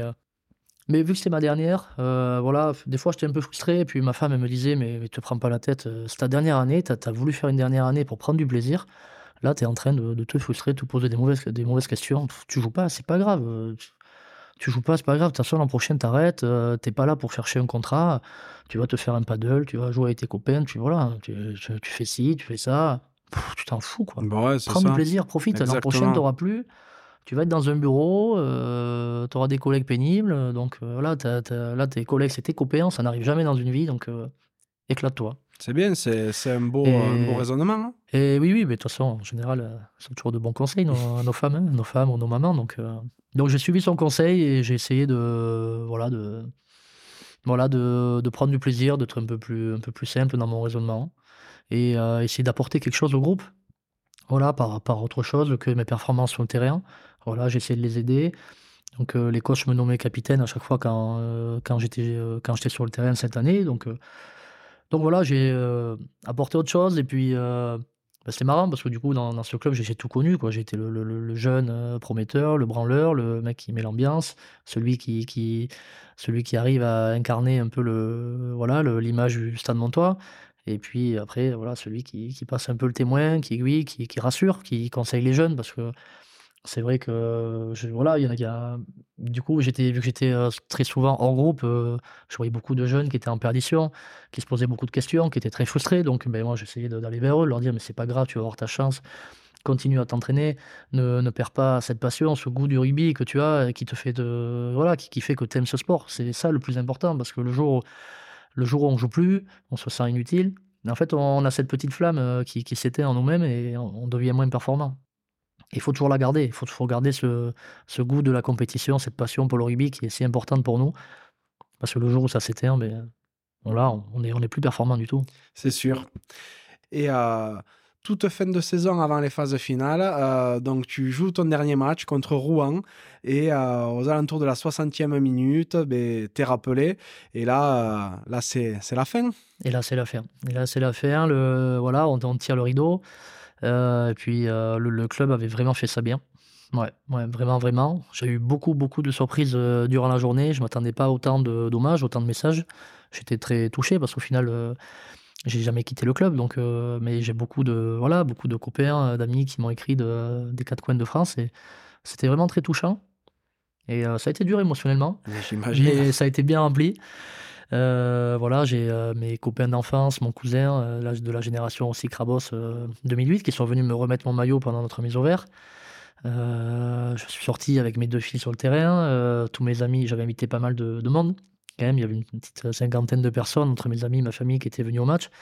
Ils ont tous formé une haie d'honneur à ma sortie du terrain, enfin pour mon entrée sur la pelouse. Oui, pour l'entrée, ouais, tout à Voilà. fait. Mais euh, mes, mes filles sont, euh, sont venues me chercher sur le terrain à ma sortie. euh, même l'équipe de Ro- enfin, tout le monde m'a fait une haie d'honneur à ma sortie, même l'équipe de Rouen, ce qui a, Ouais. voilà, ce qui a C'était créé une magnifique, hein. polémique. Ouais. C'était incroyable. Ce qui a... Et d'ailleurs, je les en remercie encore, les, euh, les joueurs de Rouen, parce que franchement, j'ai jamais vu ça. Et puis, euh, ils sont partis en courant, il n'y avait aucun souci pour eux. Ils ont, tout- ils ont vraiment été cool. Même, avant, même, même, même sur le terrain, ils étaient sympas avec moi. Quoi. Bon, du coup, euh, je m'en rends compte qu'après, je ne savais pas qu'ils qu'ils me préparaient ça, mais ils étaient tous au courant que j'arrêtais et qu'ils me réservaient une surprise. Quoi. Et euh, voilà, bon, ça a créé un petit peu la polémique euh, après, mais cette haie d'honneur. Mais, mais, euh, mais ouais, vraiment un chouette moment. Puis ensuite, voilà, un discours aux supporters sur la pelouse. Et puis une, une petite, euh, une belle soirée arrosée avec, avec mes amis, ma famille après, quoi. J'espère. Ouais. J'espère. Bah, après, c'était euh, une, euh, une belle sortie. Sortie Ouais. sous une ovation. Toi qui aimes la, la corrida, Ouais. voilà, tu as eu droit, t'as eu droit à l'ovation. Ça a sorti en brosse, comme on dit, Voilà. la corrida. Heureusement qu'on que pour le coup, on t'a pas coupé les oreilles et la queue. hein. Exactement. Heureusement qu'on n'a pas mis un taureau en face, surtout. Et euh, tu dis que, que la haie d'honneur a créé une polémique. Euh, c'est pas la haie d'honneur qui a créé la polémique, c'est la réaction qu'a eu la Ligue Ouais, qui a été sûr. Totalement euh, débile euh, et qui a infligé une amende à- à- au stade Montois de 10 000 euros. Oui, après bon, l'affaire est encore en cours, donc j'essaie de pas trop me- m'exprimer dessus. Puis voilà, je laisse les, je laisse les, les hautes instances régler ça entre elles. Mais, mais oui, après, bon, c'est pas, pas le rugby qu'on aime, c'est pas le rugby qu'on défend.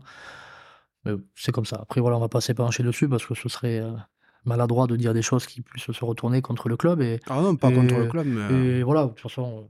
Mais voilà, moi, ça me, ça me chagrine un peu parce que le moment était incroyable. Et ça vient mettre une petite touche de, de négativité sur cette journée. Et, et c'était pas le but. Complètement. Après, toi, tu peux pas dire, mais moi, moi je peux. Je Mm. trouve ça totalement honteux, tu vois, parce que c'est, euh, comme tu dis, c'est pas le rugby qu'on aime, tout ça.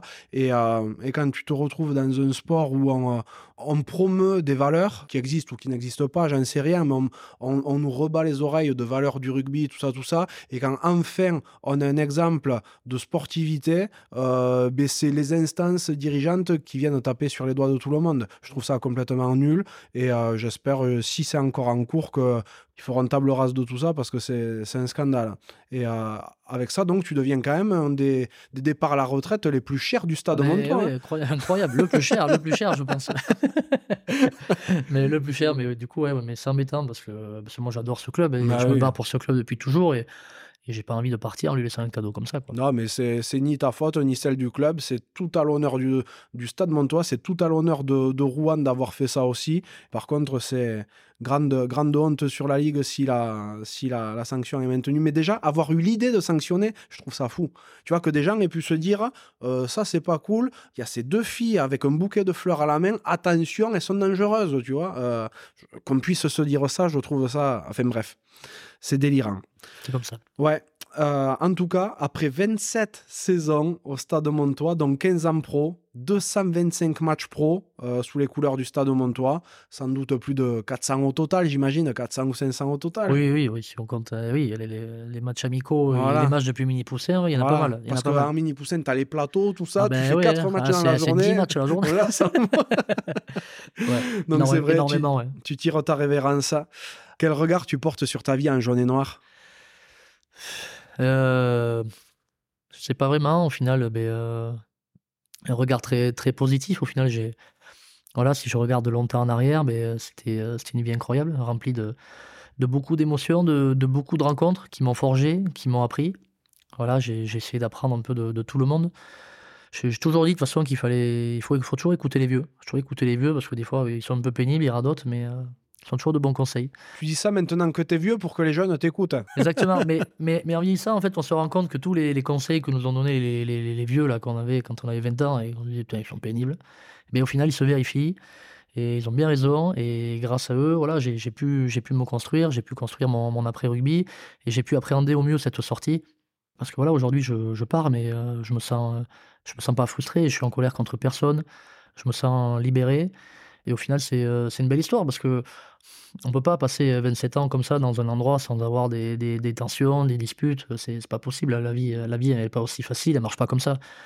Mais au final, voilà, je, je pars et j'aurai euh, j'aurai beaucoup de plaisir à recroiser tout le monde, à revenir au stade, à revenir encourager mes copains et ce club pour qui j'ai, qui m'a beaucoup donné et pour qui j'ai j'ai tant donné. Donc voilà, j'ai juste envie aujourd'hui de redevenir un, un supporter euh, lambda et euh, venir boire, voir un match et boire un coup avec, euh, avec des amis de façon totalement désintéressée. Quoi. Ouais.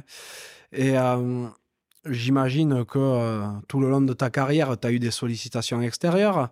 T'as jamais cédé aux sirènes. euh, Mais f- pas au final, euh, sur le début de carrière, beaucoup. Quand j'ai commencé à faire des, des grosses saisons à 27-30 matchs, euh, des clubs, oui, qui, qui, qui m'appelaient, mais c'était pas des projets forcément. pas, c'était des projets sérieux, mais j'avais pas forcément une place de titulaire. Et il y avait pas mal de clubs de Pro D2 qui ambitionnaient les montées. Euh, c'est-à-dire que personnellement, j'ai jamais souhaité quitter le Stade Montois pour, jouer, pour évoluer même, au même niveau et les rencontrer. Pour moi, si je partais, c'était vraiment pour, pour passer un échelon et, et évoluer en top 14 au meilleur niveau français. Donc, il était inconcevable que, que je parte en fait pour, pour un chèque plus important dans un autre club de, de Pro D2. Donc ceci, euh, voilà, ceci étant dit, les, les portes se referment un petit peu. Ouais, bien sûr.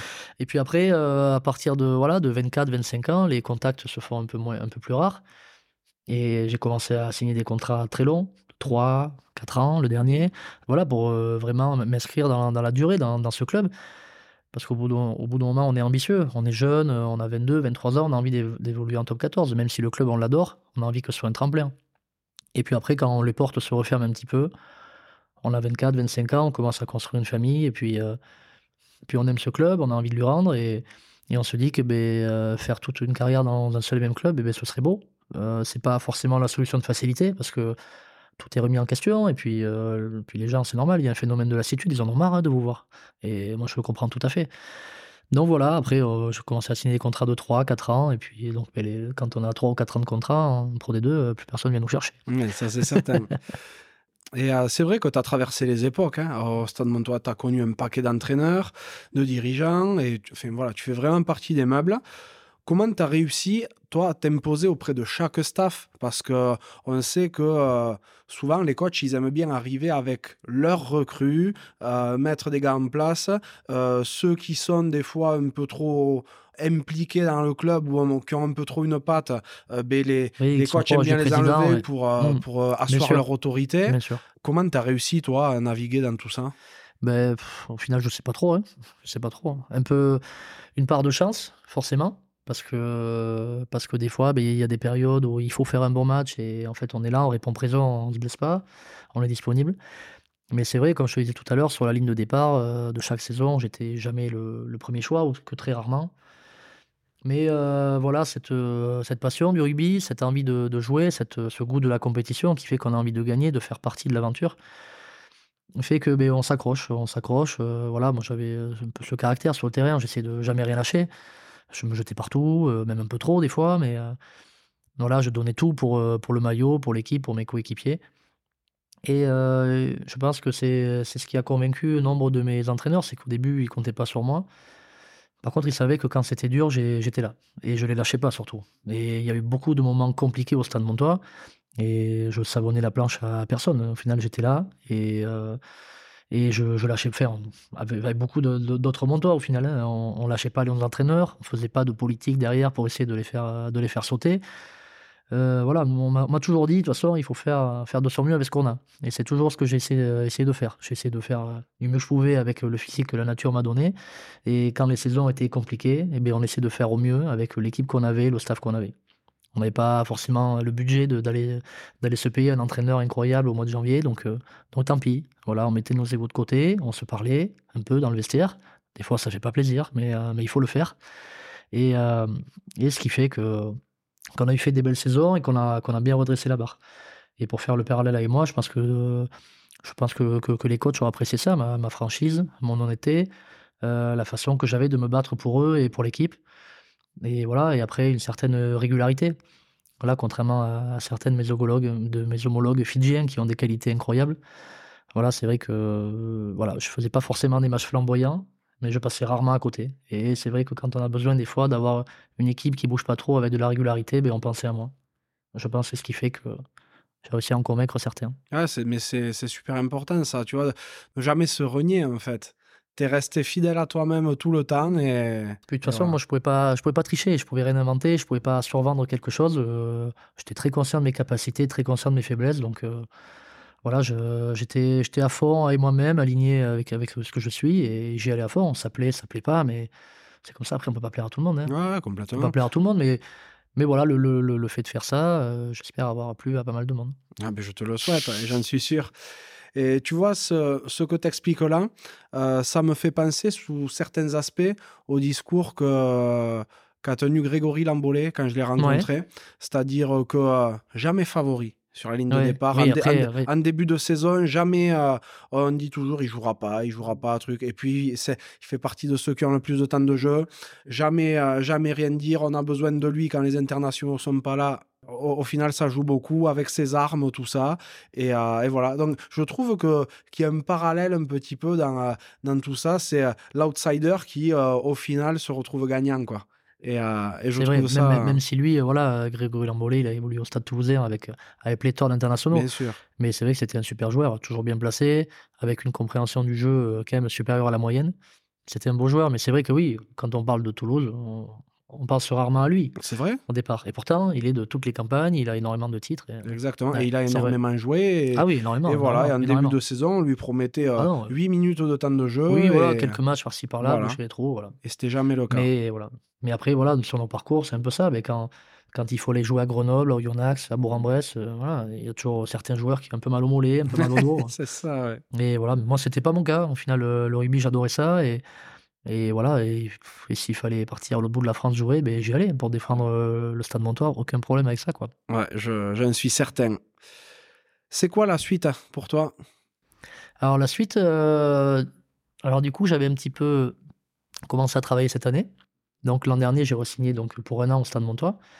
Et lors de cette re-signature, on avait convenu que j'intégrais le, le service partenariat, recherche de sponsoring du, du club. Donc, du coup, ben, j'ai fait ça cette année sur mon temps libre, sur les mardis, mes jours de repos, et un petit peu quand, euh, je prenais pas part au match du week-end, ou quand l'équipe euh, se déplaçait loin à l'extérieur. Et donc, euh, ça, c'était très sympa, super expérience. Voilà, le, club, c'est quand même. C'est quand même une belle famille. Et puis, bon, voilà, ils m'ont, couvé, ils ont essayé de faire en sorte que mon après-carrière se passe bien. Donc, du coup, ben, voilà, j'avais un petit pied dans la, dans la vie réelle, comme on en parlait tout à l'heure, dans la vie active.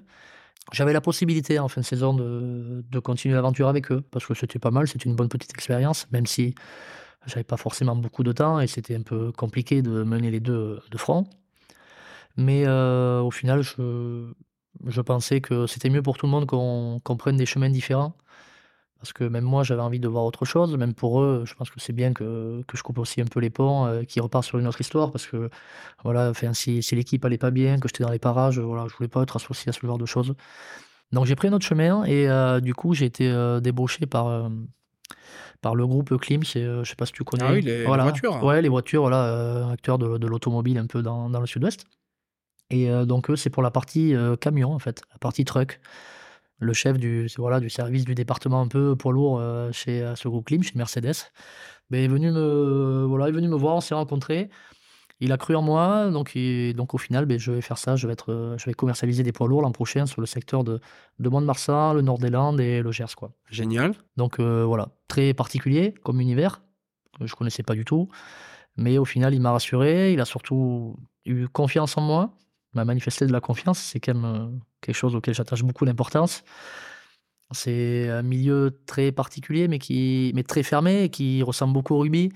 Voilà, là, on va vraiment on va chercher des partenaires. C'est pas vraiment des clients, c'est des partenaires qu'on accompagne sur le long terme. On ne traite qu'avec des entreprises, donc c'est une relation différente de quand on va, quand on va traiter avec des particuliers. Donc voilà, beaucoup de choses qui m'ont plu. Euh, le fait aussi qu'ils m'accompagnent et que ce soit un plan de formation sur 2, 3, voire 4 ans, avec beaucoup de formations sur Paris, tout ça. Donc euh, voilà.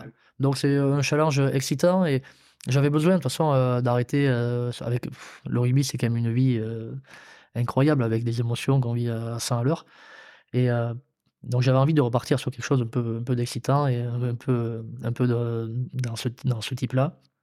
Et donc euh, voilà, cette expérience, euh, j'espère, va être, euh, va être super. Et, et donc je commence le 4 septembre, tu vois. D'accord. Ah, bah oui, c'est presque Bah, demain. euh, oui, demain, après, bon, au final, ça me fait trois mois de vacances quand même. C'est pas mal, hein. Dans une vie, ça, ça, ça n'arrive jamais, mais Dans la tienne, jusqu'à maintenant, c'est jamais arrivé. c'est jamais arrivé. C'est jamais arrivé. Donc du coup, ben, du coup, c'est très bien. J'ai un bel été qui, qui m'attend. Je commence déjà à bien profiter. Ah, ben il faut. Et, et voilà. Et après, ben, le 4 septembre, je rejoindrai ma future équipe. Il faut, ça va pas durer de passer des, des, des longs étés de Non, vacances. non, Parce non, qu'après, les- tu vas passer à 5 semaines Après, de j'ai congé. une semaine de congé annuel et là, Voilà. c'est différent. Là, c'est différent. Exactement, bienvenue dans la vraie vie. Voilà, c'est ça. Et euh, tu vois, je trouve, euh, je trouve assez étonnant et surtout courageux que, euh, que tu quittes le club comme ça parce que tu as connu que ça de ta vie. que ça, oui. Mais Et, euh, c'est un vrai saut dans l'inconnu hein, parce que ça a été ta petite bulle, tu as, toujours connu ton confort et tu aurais pu te dire bon, euh, on va prendre un ou deux ans euh, Ben, avant sûr, de voir où on met les pieds. Et toi, tu termines ta carrière et ça dégage quoi. Ben ouais, mais après, euh, au final, euh, j'ai toujours été dans le confort, hein, parce que euh, ben, je suis né à Mont-de-Marsan, je joue à Mont- à Mont-de-Marsan, ma femme est de Mont-de-Marsan, donc... Mais voilà, mais paradoxalement... aussi? Du... Non. non, mais le quartier du stade. Donc, je n'ai pas trouvé très loin non plus. Mais donc, au final, mais, mais, paradoxalement, j'aime bien voyager, j'aime bien bouger. Je suis quand même, j'essaie d'être assez ouvert sur le monde. Et, euh, et c'est vrai que des fois, voilà, j'aurais aimé un peu plus, un peu bouger quand même devant Marsan. Ça m'aurait pas déplu d'avoir une expérience à l'étranger ou, ailleurs. Donc voilà, mais chanter, c'était le bon moment parce qu'en fait, là, si je quittais pas le club maintenant, je l'aurais jamais fait. Et voilà, et quitte à les retrouver après, ou à me réinvestir dans le club plus tard. Euh, ça, je me l'interdis pas, mais euh, voilà. Il fallait vraiment que je coupe le cordon, euh, que je quitte un peu, voilà, comme tu dis, ma zone de confort. Je pense que ça va me faire du bien. Ah ça va me faire réaliser plein de choses. Donc ça, ça fait peur. Hein. Je, voilà, je, ça fait peur l'après-carrière, faut pas se le cacher. Hein. C'est inquiétant. Hein. C'est un autre monde, on ne sait pas comment on va être mangé. Mais, mais voilà, mais après, mais un match de rugby en soi, ça, ça fait peur. Moi, j'ai aussi un peu la trouille avant d'entrer dans certains matchs. Donc, donc voilà, c'est un peu pareil. Après, faut c'est comment on la gère cette peur. Quoi. non, mais c'est tout à ton honneur, félicitations. Pour l'instant, le rugby fini pour toi? Ouais, pour l'instant, euh, fini. Euh, alors, j'ai jamais eu autant de clubs qui m'ont appelé que cette année, au final. Ah Tous les clubs alentours. Et euh, Jetmo, Saint-Sevé, euh, voilà, Rion des Landes, tout ça. Donc, donc, donc c'était très gentil, hein, c'était très sympa de leur part d'avoir pensé à moi. Mais, mais non, euh, en fait, j'ai plus, plus forcément. Je trouve que le, rugby, c'est un sport où si on n'est pas, si on n'est pas bien euh, dans sa peau, bien physiquement, c'est dur de prendre du plaisir. Ah, mais je parle pas de joueur, hein. je parle ah, d'entraîneur. Ouais, le monde du rugby euh, aujourd'hui. non, non, pas forcément, parce que l'entraîneur, contrairement à mes frères, moi, ça me tente pas du tout. Au final, moi, j'étais le petit frère, alors j'ai eu à gérer personne, hein, contrairement à eux. Et donc, j'ai moins cette fibre. Donc, et puis, je trouve quand même que c'est compliqué, le métier d'entraîneur. C'est très compliqué. On, passe d'une vie euh, de joueur de rugby qui est quand même euh, pas fait un précaire au niveau, euh, au niveau social et pas au niveau financier. Mais voilà, passer comme ça du côté, de l'autre côté de la barrière, entraîneur, c'est encore plus précaire parce que là, on peut se faire licencier ah sur mauvais résultats, sur, sur une mauvaise humeur d'un président. Donc je trouve ça, je trouve ça un peu dangereux. Et puis on est quand même isolé parce qu'on est face à un groupe de 40 joueurs, on est 4, 5 en face.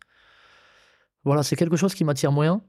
Surtout, euh, surtout coacher des seniors, parce qu'en fait, on fait plus, fait plus, voilà, on passe plus de pommade ou on fait plus de, de, traitement de la ressource humaine que, que de la pédagogie, parce que au final, on est face à des adultes qui pensent avoir tout appris, qui, qui pensent savoir tout connaître sur le rugby.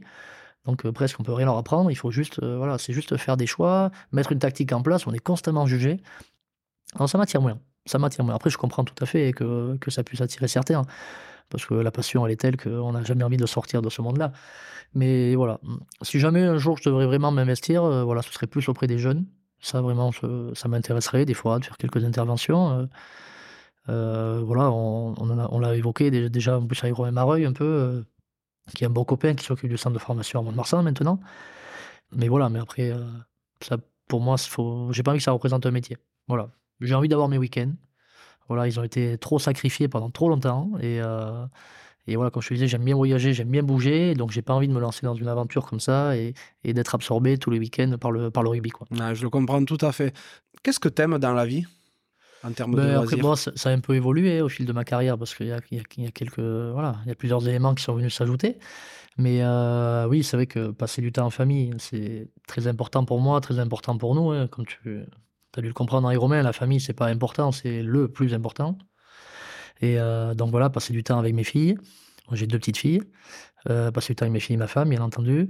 Euh, voyager, j'aime bien voyager. Du coup, ben, comme je t'en parlais tout à l'heure, on s'est, doté d'un petit van aménagé. Donc voilà, on aime bien se faire des petits week-ends à quatre, des petites, petites semaines. Là, du coup, j'ai pouvoir profiter de mes longues vacances pour faire un petit, petit road trip en Corse et en Sardaigne. Et voilà, voir un peu le pays. Et après, ben, j'aime, euh, j'aime beaucoup jouer au paddle, moi. D'accord. Paddle tennis. Ouais. Voilà. Ah, c'est là où Romain essaie de te suivre. C'est là où, Romain en fait équipe un petit peu. enfin, il essaie de me suivre et moi j'essaie de pas lui monter dessus parce que c'est aussi mon défaut. J'ai tendance à courir partout et à lui piquer ses balles. ok. il faut qu'on s'accorde. mais apparemment ça l'arrange bien, hein, il m'a dit. Ouais, ça, oui, voilà, ça l'arrange un petit peu des fois, mais bon, il veut pas le dire devant tout le monde, mais des fois ça l'arrange bien. Et, euh, d'ailleurs, ça a été mon, mon cadeau de, de, départ, mon cadeau de jeune retraité. Euh, mes copains, ma famille m'ont offert une, une, raquette de paddle Super. performante et la licence à l'année au club de paddle de Mont-de-Marsan. Magnifique. Donc, euh, ouais. Donc, tu vas 7 fois par semaine Donc euh, là, j'y ouais, vais 2-3 fois semaine en ce moment. Et après, je vais essayer de, de m'y tenir et d'y aller ouais, une à deux fois. Ouais.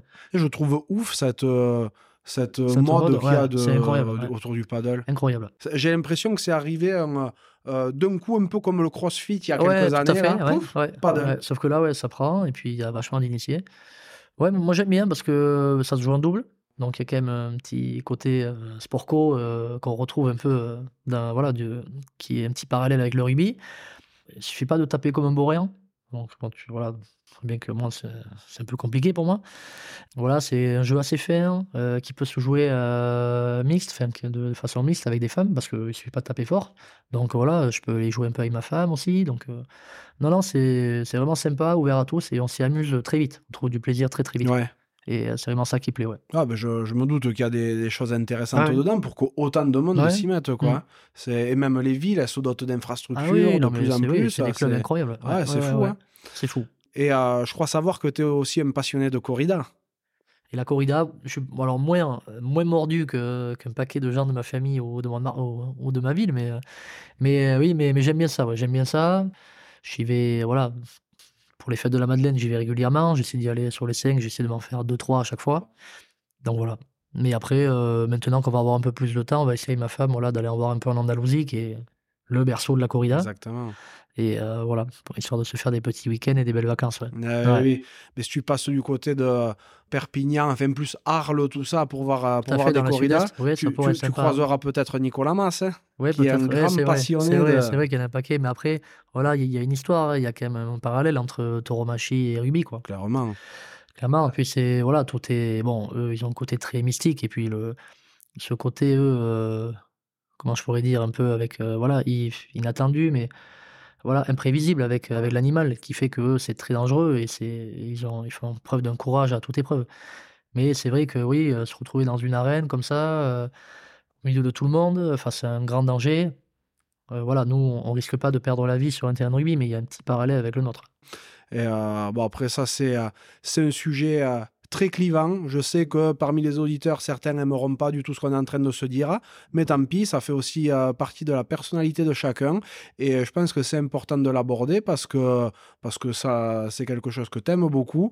Et qu'on le veuille ou non, ça fait aussi partie de la culture du, du Sud, pas que du Sud-Ouest. Et d'autant plus de, de Mont-de-Marsan.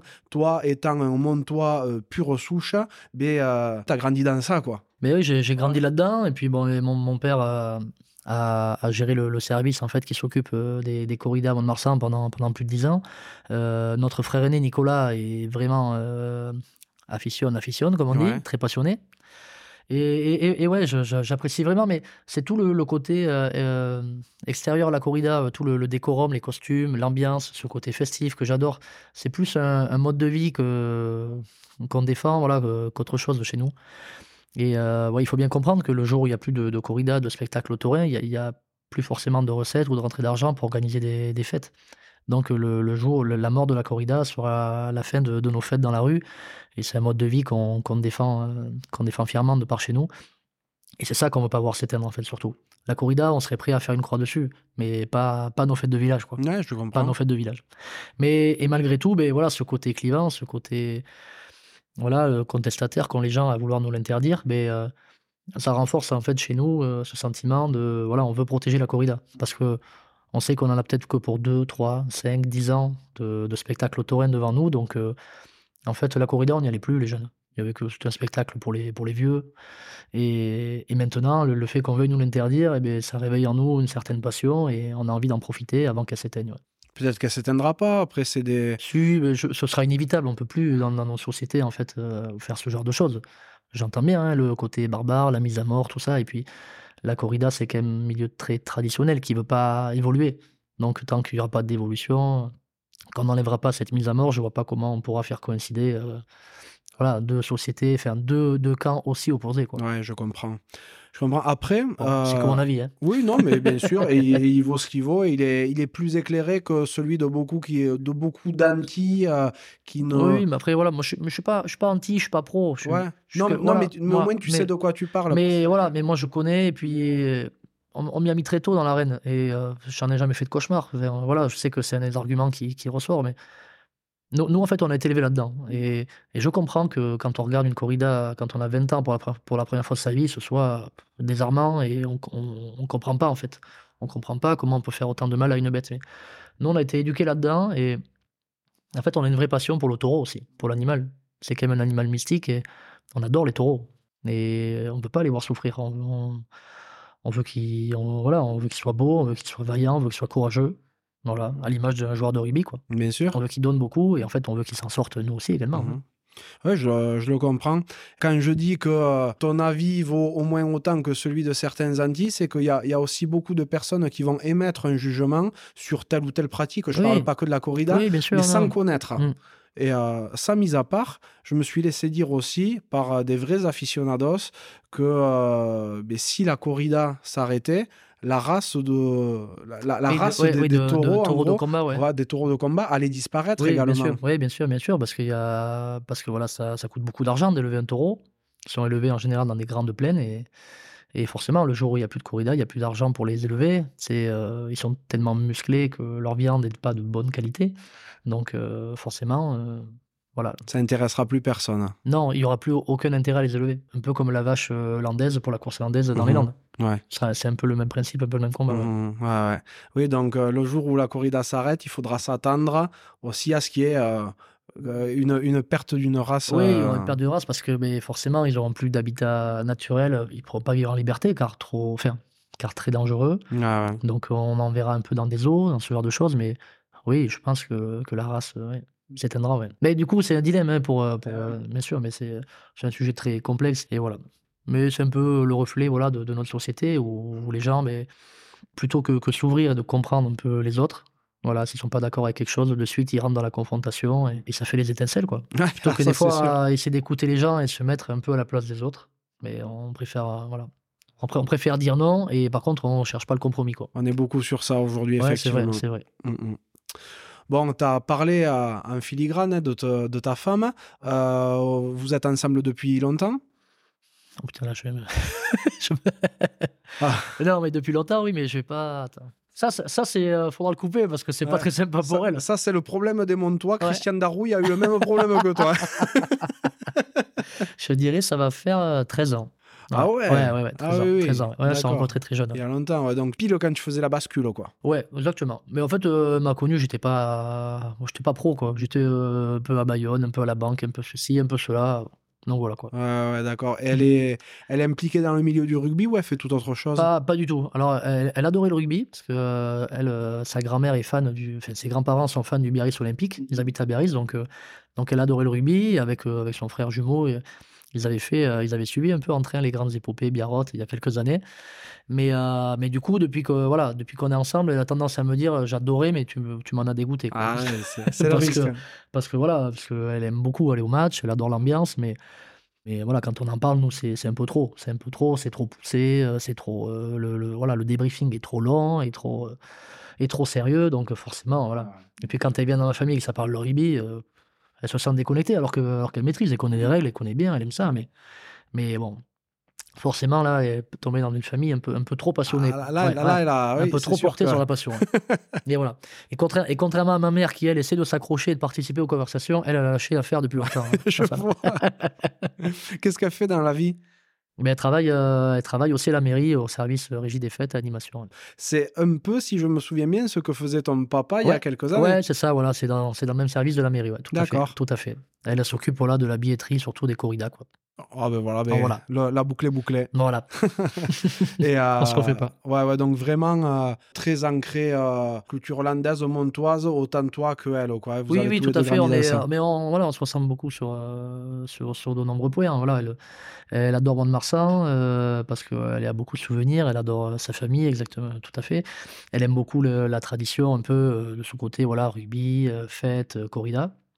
Mais après, on se rejoint un peu sur, là, sur, sur les voyages, sur nos week-ends. On aime beaucoup partir sur la côte. Vous savez, comment Marsan, c'est, on adore ça. C'est, c'est euh, une ville qui nous rappelle beaucoup de souvenirs. On y a tous nos amis, toute notre famille. Mais voilà, c'est une ville où il n'y a pas grand-chose à faire. Alors, euh, on y est très tranquille. Pour élever des enfants, c'est magnifique. Mais c'est vrai que le week-end, quand on veut un peu bouger, ça manque un peu d'animation et, de, et d'endroits un peu, un peu jolis à, à visiter. T'es pas loin malgré tout. Mais voilà, mais, du, mais du, coup, bon du coup, on est, on est, très souvent voilà, fourré sur, sur la côte landaise, la côte basque. Et, et voilà, on n'est pas loin. Donc on voyage bien avec notre petit van. Exactement, et vous avez bien raison.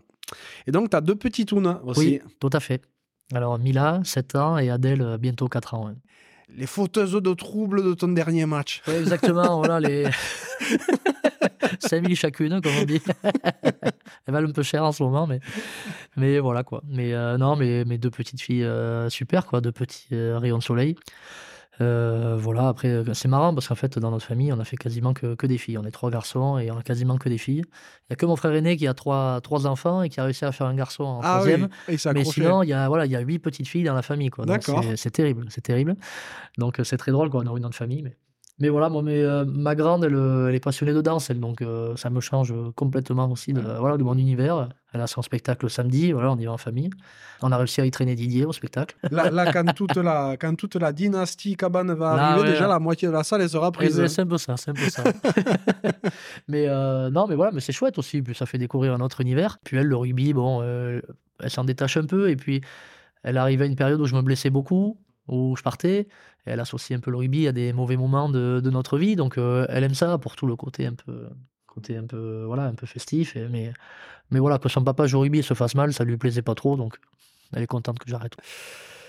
Quel est ton plus grand souvenir dans le rugby? Là, je, je sais pas, parce que c'est dur de, de les classer, quoi. Ouais. Vraiment dur de les classer. Et puis, c'est vrai qu'il y, en a tellement. Voilà, il y a ce titre Krabos qui, qui est toujours là, en fait. Qui est toujours là, parce qu'en fait, nous, on- voilà, on vit le rugby euh, comme une passion. Je vais encore me répéter, mais c'était les dernières années qu'on faisait euh, au sein du rugby amateur. Et le rugby amateur, c'est. Voilà, ça qui nous a fait venir au rugby, c'est ça qui nous fait rester, cet esprit-là. Où en fait, mais les, les gens viennent, mais parce qu'ils se sont choisis. Quoi. Quand on rentre dans un club pro, euh, voilà, on vient, mais parce qu'il y a, y a, y a d'autres sujets, voilà, c'est des contrats, c'est l'entraîneur qui choisit son équipe. Il n'y a pas forcément de lien d'amitié toujours qui se, qui, se tisse entre les joueurs. Là, en Crabos, en fait, euh, on est en amateur, on est chez les jeunes, si ça nous plaît pas, on s'en va. quoi. Et donc là, tous les gens qui sont là, ils ont envie d'y être, ils ont aucun intérêt économique à être là, juste la passion du jeu et euh, le fait d'être d'être bien avec, avec des, des gens qu'on aime bien, avec des copains. Et c'est vrai que ça, c'était quelque chose de fort. Ça, après, je dirais ben, la montée, la montée, la saison en 2012. Et après, le, le fait d'avoir joué avec mon frère. Voilà, toute la saison était incroyable. Ça devait être Voilà. fou, ça. Notre premier match contre Narbonne à la maison, voilà, qu'on on met le maillot jaune et noir, on se prend dans les bras.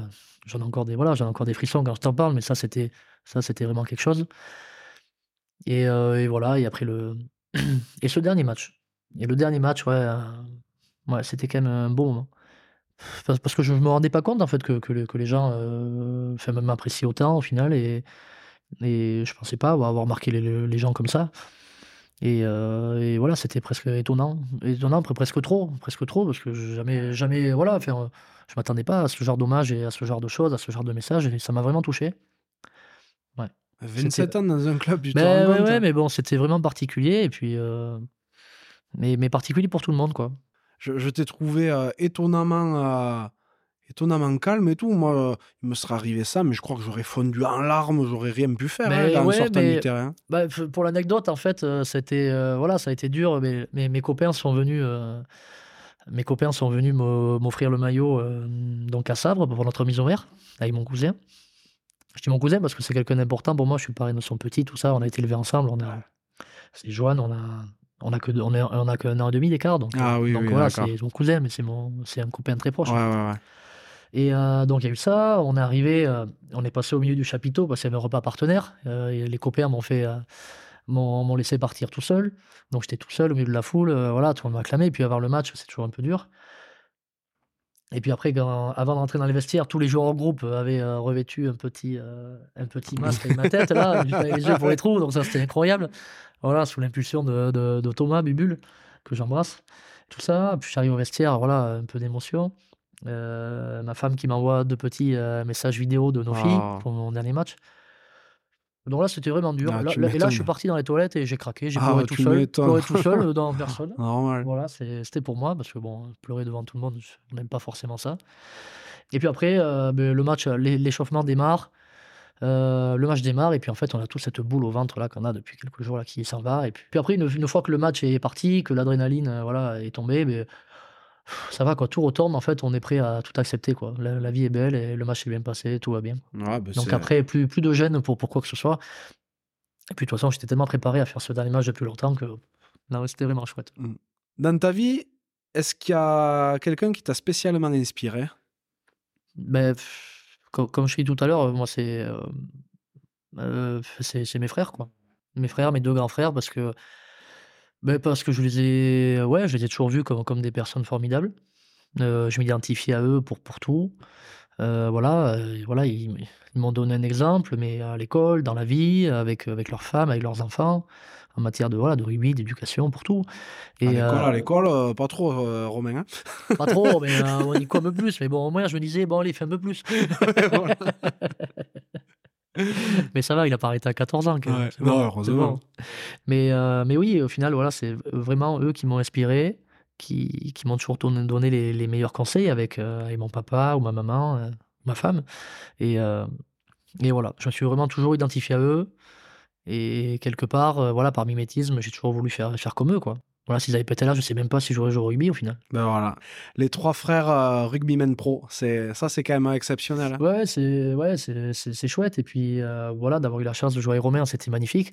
Mais d'un autre côté, c'est aussi mon mon mon le seul regret que j'ai dans dans ma carrière, c'est de pas avoir pu jouer avec Nicolas. Parce que voilà, on a 8-9 ans d'écart presque et du coup, quand j'ai commencé, bon, on a eu des trajectoires un peu inversées. Lui aussi, heu, au niveau des blessures, il a donné, il a eu de grosses blessures qui ont, beh, qui ont freiné sa qui ont freiné sa carrière et donc voilà, à l'âge où moi j'ai commencé à jouer en Pro D2, lui, il a commencé à jouer à en Fédéral 1, en 3e division donc heu, nos trajectoires, voilà, étaient se sont inversées. Mais heu, ouais, j'aurais j'aurais adoré jouer avec lui aussi, adoré. Il y a a que Romain qui a eu ce bonheur Ah Romain, il 2 au milieu, il a eu il a Ouais. il a eu ce bonheur-là il a tout gagné. et voilà, il a eu, heu, beaucoup de malheur dans dans sa carrière, mais il a eu aussi un paquet de chance. Mais mais c'est ça une vie de de joueur de rugby c'est beaucoup de mauvais côtés et heu, beaucoup beaucoup de belles émotions, mais mais ces émotions, elles sont belles parce qu'en fait, on on des fois des fois on des fois on vit l'enfer. Donc heu, Mmh mh. voilà, mais quand quand on a touché le fond et beh, ces émo ces émotions-là, beh, elles sont décuplées, quoi. Ben ouais, bien sûr. Quelle est la plus belle rencontre que tu aies faite au rugby? Alors ça, c'est une belle question. C'est une belle question. Mais après, je je sais pas si je pourrais t'en t'en sortir une en particulier, au final. Ouais. Ouais, j'en ai tellement. C'est, heu, moi, ça, j'ai adoré, en fait, heu, de pouvoir jouer au rugby, de pouvoir voyager grâce au rugby, heu et d'avoir fait aut autant de de belles rencontres. Donc à Mont-de-Marsan, évidemment, j'en ai fait des j'en ai fait des magnifiques, avec, certains qui, heu, voilà, que j'ai plus ou moins perdus de vue. Mais mais heu, mais c'est ce qui est beau dans le rugby, c'est que des gens, voilà, on les revoit 5-10 ans plus tard et c'est comme si on les avait quittés il y a 2 ou 3 jours, quoi. Là, ce week-end, on avait le mariage de Julien Tastet. Mmh mh. Voilà, il y avait des personnes comme, Arrayet, heu, Alexandre Menini, heu, voilà, Fredo Uruti, tout ça, Samuel Blanchard, des gens avec qui j'ai joué il y a il y a il y a il y plus de 10 ans presque. Mais heu, voilà, on est liés un peu par cette montée de de 2011-2012 et et d'ailleurs, c'est Alex Menini qui me disait: «Tu c'est génial, à chaque fois qu'on se voit, on a l'impression que on se voit que tous les 6 mois, tous les ans, mais à chaque fois, ça se passe toujours bien. On a l'impression que, ouais, qu'on s'est qui hier. qu'on s'est quittés la la veille, quoi» et heu et c'est ça qui est bien. C'est qu'en fait, on partage des choses tellement belles et tellement vraies qu'on n'a pas besoin de s'appeler ou de s'écrire pour, en fait, être liés à quelque chose et être amis et quand on se revoit, en fait, beh, on s'éclate et juste le fait de revoir la personne, c'est incroyable. Il y a une personne qui me fait ça beaucoup, c'est Shimon hein. Shimon, heu, alors Shimon, déjà, pour l'avoir au téléphone, c'est incroyable. Bon, toi alors qui je ça? sais alors je sais, c'est l'hôpital qui se fout de la charité, mais alors lui, c'est encore encore plus énorme. Mais ouais, voilà, rien que voir sa tête, c'est waouh, c'est c'est fabuleux, hein, Ouais. c'est fabuleux, hein. Et voilà, après mais après, j'ai gardé de très belles amitiés, voilà, heu, Antoine Herbagny aussi qui est qui est un super ami, que j'ai rencontré à au Pôle Espoir à Talence et avec qui, du coup, on est voilà, j'ai passé le bac, donc on était tout le temps tous les 2 liés et puis on est restés très, très amis. Et après, moi, j'ai eu la chance de de faire ma carrière avec des avec des amis de longue date comme Yann Bretous, Julien Tastet. Voilà, il y a eu Clément Wescadio aussi qui nous accompagnait, heu, Boulou. Voilà, ça c'est c'est une chance dans le rugby pro de pouvoir faire des, heu, des longues carrières comme ça avec des amis d'enfance et c'est pas donné à tout le monde C'est clair. et voilà. C'est clair et hem, quelle est la plus grande claque que tu aies prise dans ta vie? Ou la plus grande leçon que tu aies apprise? Mais la je sais ouais, au final, elle est arrivée tôt, elle est arrivée tôt, je pense. C'est l'année où je fais les les les 27 matchs, où je commence à jouer. Heu, beh, à la fin de l'année, du coup, beh, je fais je réalise beaucoup de matchs. Et on arrive sur la fin de saison, heu, donc les adducteurs qui tirent un petit peu. Et voilà. Et donc c'est un match à Dax, en fait. On gagne le derby à Dax. Et donc bon, on se qualifie, du coup, pour les phases finales. On est donc on est quasiment qualifiés et donc on me fait comprendre, on me dit: «Bon, Julien, tu tu te soignes un peu les adducteurs, tu vas pas à Aurillac le week-end prochain». Bon, super, pas le Aurillac, heu, c'est quand même cadeau. Et et voilà, tu reprends pour le dernier match, pour la 30e journée, tu vas rater un match. Et comme ça, après, tu enchaînes sur les phases finales. Alors moi, jeune, beh, heu, Je me dis: «Bah, super, heu, voilà, on me fait confiance et tout», heu, j'avais fait tous les matchs. Tout le monde commençait à revenir, j'avais un peu peur de pas jouer, mais je comprends que je vais jouer ce match, je suis hyper content. Et puis en fait à Aurillac, heu, ça fait un peu tourner et puis les mecs font un super match et ils gagnent. Donc déjà, beh, un peu changement de discours, les mecs qui font le match à Aurillac sont vachement valorisés dans la semaine. Bon, on comprend que ça va être un peu compliqué. Et au final, le dernier match, je suis remplaçant, la 30e journée, je rentre une demi-heure. Voilà, fait une bonne rentrée, mais je prends un peu de rythme, tout va bien. Et puis la semaine d'après, on doit aller jouer la la demi-finale à Albi et moi je suis 24e. Je joue pas le match et j'ai 21 ans, 20 ans, 21 ans. Et là, tu arrives du milieu amateur quoi, Crabos. Mais là, ça s'écroule. Là, je fais quelque chose qui est pas bien. Donc j'étais en pleurs et donc je vais voir l'entraîneur Stéphane Prosper, je lui dis: «Heu, Stéphane, heu, je suis désolé, je peux pas accompagner l'équipe, heu, c'est trop dur pour moi, quoi». Donc en fait, je je suis pas l'équipe, quoi. Après j'avais pas forcément de contrat pro, j'étais pas lié contractuellement, heu, je réagis mal, mais au final, heu, je réagis, comme, heu, comme comme comme je le pensais, sur à l'in à l'instant T, quoi. Et du coup, beh, voilà, grosse claque, quoi, grosse claque. En plus, beh, l'équipe, perd, je vais même pas voir le match, non, mais pas bien, pas bien parce que des années après, je me dis: «Bah, c'est bête, c'est con, voilà, j'ai abandonné le groupe, j'ai abandonné l'équipe», mais mais j'avais tellement eu mal que c'était inconcevable pour moi d'y aller, quoi. À la place, j'étais allé voir, je crois Montpellier enfin Castres-Montpellier, mon frère qui avait un barrage en top 14, quoi. Et voilà, mais grosse claque, mais au final, qui qui nous en apprend beaucoup sur le voilà, sur le milieu pro. Et là, clairement, beh, dans ma tête, voilà, j'ai vraiment fait la bascule à ce moment-là en me disant: «Beh, ça y est, tu étais plus chez les jeunes, maintenant c'est quand même un autre univers» où on peut te dire des choses et ça peut changer du jour au lendemain. Et et donc heu, voilà. Et donc à partir de ce moment-là, je me suis toujours dit: «Fais attention sur la fin de saison, voilà, ne ne lève pas le pied, voilà, arrache-toi jusqu'au bout si tu veux jouer les matchs qui comptent» parce qu'évidemment, tout le monde a envie de les jouer ces matchs-là. Et donc il faut quand même prouver toute l'année, mais il faut prouver, heu, il faut toujours prouver, heu, voilà, jusqu'au bout. Et voilà, pour pouvoir jouir de de moments comme ça, quoi. Mais heu, mais ouais, mais sacrée claque, sacrée claque et mais bon après c'est assez représentatif du voilà, du du milieu. Après bon, c'est comme ça, c'est du sport de haut niveau, ouais. C'est les meilleurs à l'instant T, les plus performants qui jouent et le coach a jugé bon de pas me faire jouer. Mais voilà, le truc, le problème, c'est que j'étais jeune et on on m'avait pas expliqué la Ah décision, ouais, quoi. ouais. En fait, on a annoncé le groupe comme ça et puis moi, j'étais pas, quoi. Après si ça ça, c'était dur, quoi. bien sûr, c'est dur, mais heu, si ça reste que entre guillemets «dans le cadre du rugby», c'est bien, c'est pas une c'est pas une Ah non, non, mais je je heu pensais que tu parlais un peu, ouais, du du rugby. Non, après non, après franchement dans dans dans la vie, non, heu, voilà, j'ai pas bon, comme tout le monde, hein, on a connu on a connu des drames, tout ça, mais voilà, après bon, c'est c'est, franchement, c'est, il y a rien, voilà, de il y a y a rien d'incroyable ou rien qui qui pourrait, voilà, me me dire: «Tiens, à partir de moment de ce moment-là, j'ai vraiment changé de mentalité», quoi. À part à part mes blessures, tout ça, heu, non, ça va. J'ai une vie, heu, j'ai une vie assez heureuse pour le moment. Je touche bois, mais mais heu, voilà, pas pas eu de voilà, j'ai on a eu voilà, j'ai connu mon lot de drames aussi, familiaux, mais mais c'est dans la, c'est dans la logique des choses, voilà, c'est des personnes âgées qui partent, voilà, contrairement à contrairement à Romain, tout ça, ce genre de choses, vois des gens, que je côtoie quotidiennement, non, j'ai été relativement épargné, ouais, par la vie. Bon, que ça dure, Exactement. que ça dure le plus longtemps possible. Quelle est ta plus grande réussite ou ta plus grande fierté? Bon, moi, c'est, heu, c'est c'est mes enfants, hein. Bon, ça, je le Ouais, savais, voilà, ouais, non, je le savais. non, non, mais il y a rien d'autre. passons les a petitounes. il y a non, non, il y a y a y a rien d'autre, mais même, au final, moi, il y a rien qui arrive à la cheville de ça, heu heu, le fait d'avoir pu, constituer une une belle famille avec, voilà, avec une femme que j'aime, avec qui ça se passe, magnifiquement bien au quotidien, heu, de pouvoir élever mes mes enfants et qu'elles soient surtout en en belle santé, de les voir grandir et de les voir sourire tous les jours. Pour moi, il y a y a rien de y a rien de plus beau. Il a rien de plus beau. Mais heu, mais après, heu, la vie, elle est, elle est, elle est encore longue, hein. J'ai encore 33 ans, je suis encore tout jeune, hein, et j'ai encore plein de plein de choses à faire et et je suis un éternel optimiste, moi, donc j'espère que, voilà, qu'elle me réservera encore encore encore de belles choses. Il y a pas de raison que ce soit pas le cas. il y a pas de raison. Quel est le meilleur conseil qu'on ait pu te donner? Et encore une fois, heu, on ne parle pas que de rugby, hein. Au rugby? Non, pas forcément hors ouais, rugby, ouais. ça peut être dans le rugby, mais ça peut être hors rugby. On parle vraiment de ta vie. Ouais, j'en j'en ai eu plein après, mais heu s'il fallait en retenir un, bah, je dirais, heu, je dirais ceux ceux de ma ma maman, quoi. Mmh mh. Ma maman, elle m'a toujours dit, voilà, sois, sois ouvert, heu, sois tolérant avec les autres. Avant de juger quelqu'un, heu, mais de te mettre à sa place, en fait. Essaie de voir comment lui, il voit les choses avant de le juger. Voilà, faire preuve de tolérance et d'ouverture envers les autres. Et après, elle nous disait souvent: «Beh, heu, éclatez-vous, quoi. Vous avez qu'une vie, heu, ça dure pas longtemps, heu, ça peut pas ça peut s'arrêter à tout moment, donc heu, profitez, éclatez-vous». Et ouais, c'est un des meilleurs conseils qu'on m'ait donné et j'ai j'essaie de le mettre en application. Des fois, pas toujours parce que, beh, heu, la réalité de la vie fait que des fois, beh, il y a des jours, heu, il y a des jours plus noirs que d'autres et puis, heu, puis quand on a des enfants, il y a des jours où franchement c'est la course et en fait on voit même pas la journée passer. Mais, heu, mais ouais, ouais, c'est des choses que que j'ai en mémoire, que j'essaie d'appliquer et que j'essaie de transmettre à mes enfants, ouais. Ouais. Bon, si tu pouvais reparler au petit Julien, qu'est-ce que tu lui dirais? Beh, je lui dirais déjà de de de mieux manger un peu, hein. Ouais. Quand il était petit, il mangeait à la cantine. Pour Parce pas qu'il reste le parce petit que Julien? voilà, parce qu'il continue à être compliqué, il va rester petit Julien toute sa vie. Et ça, c'est un problème.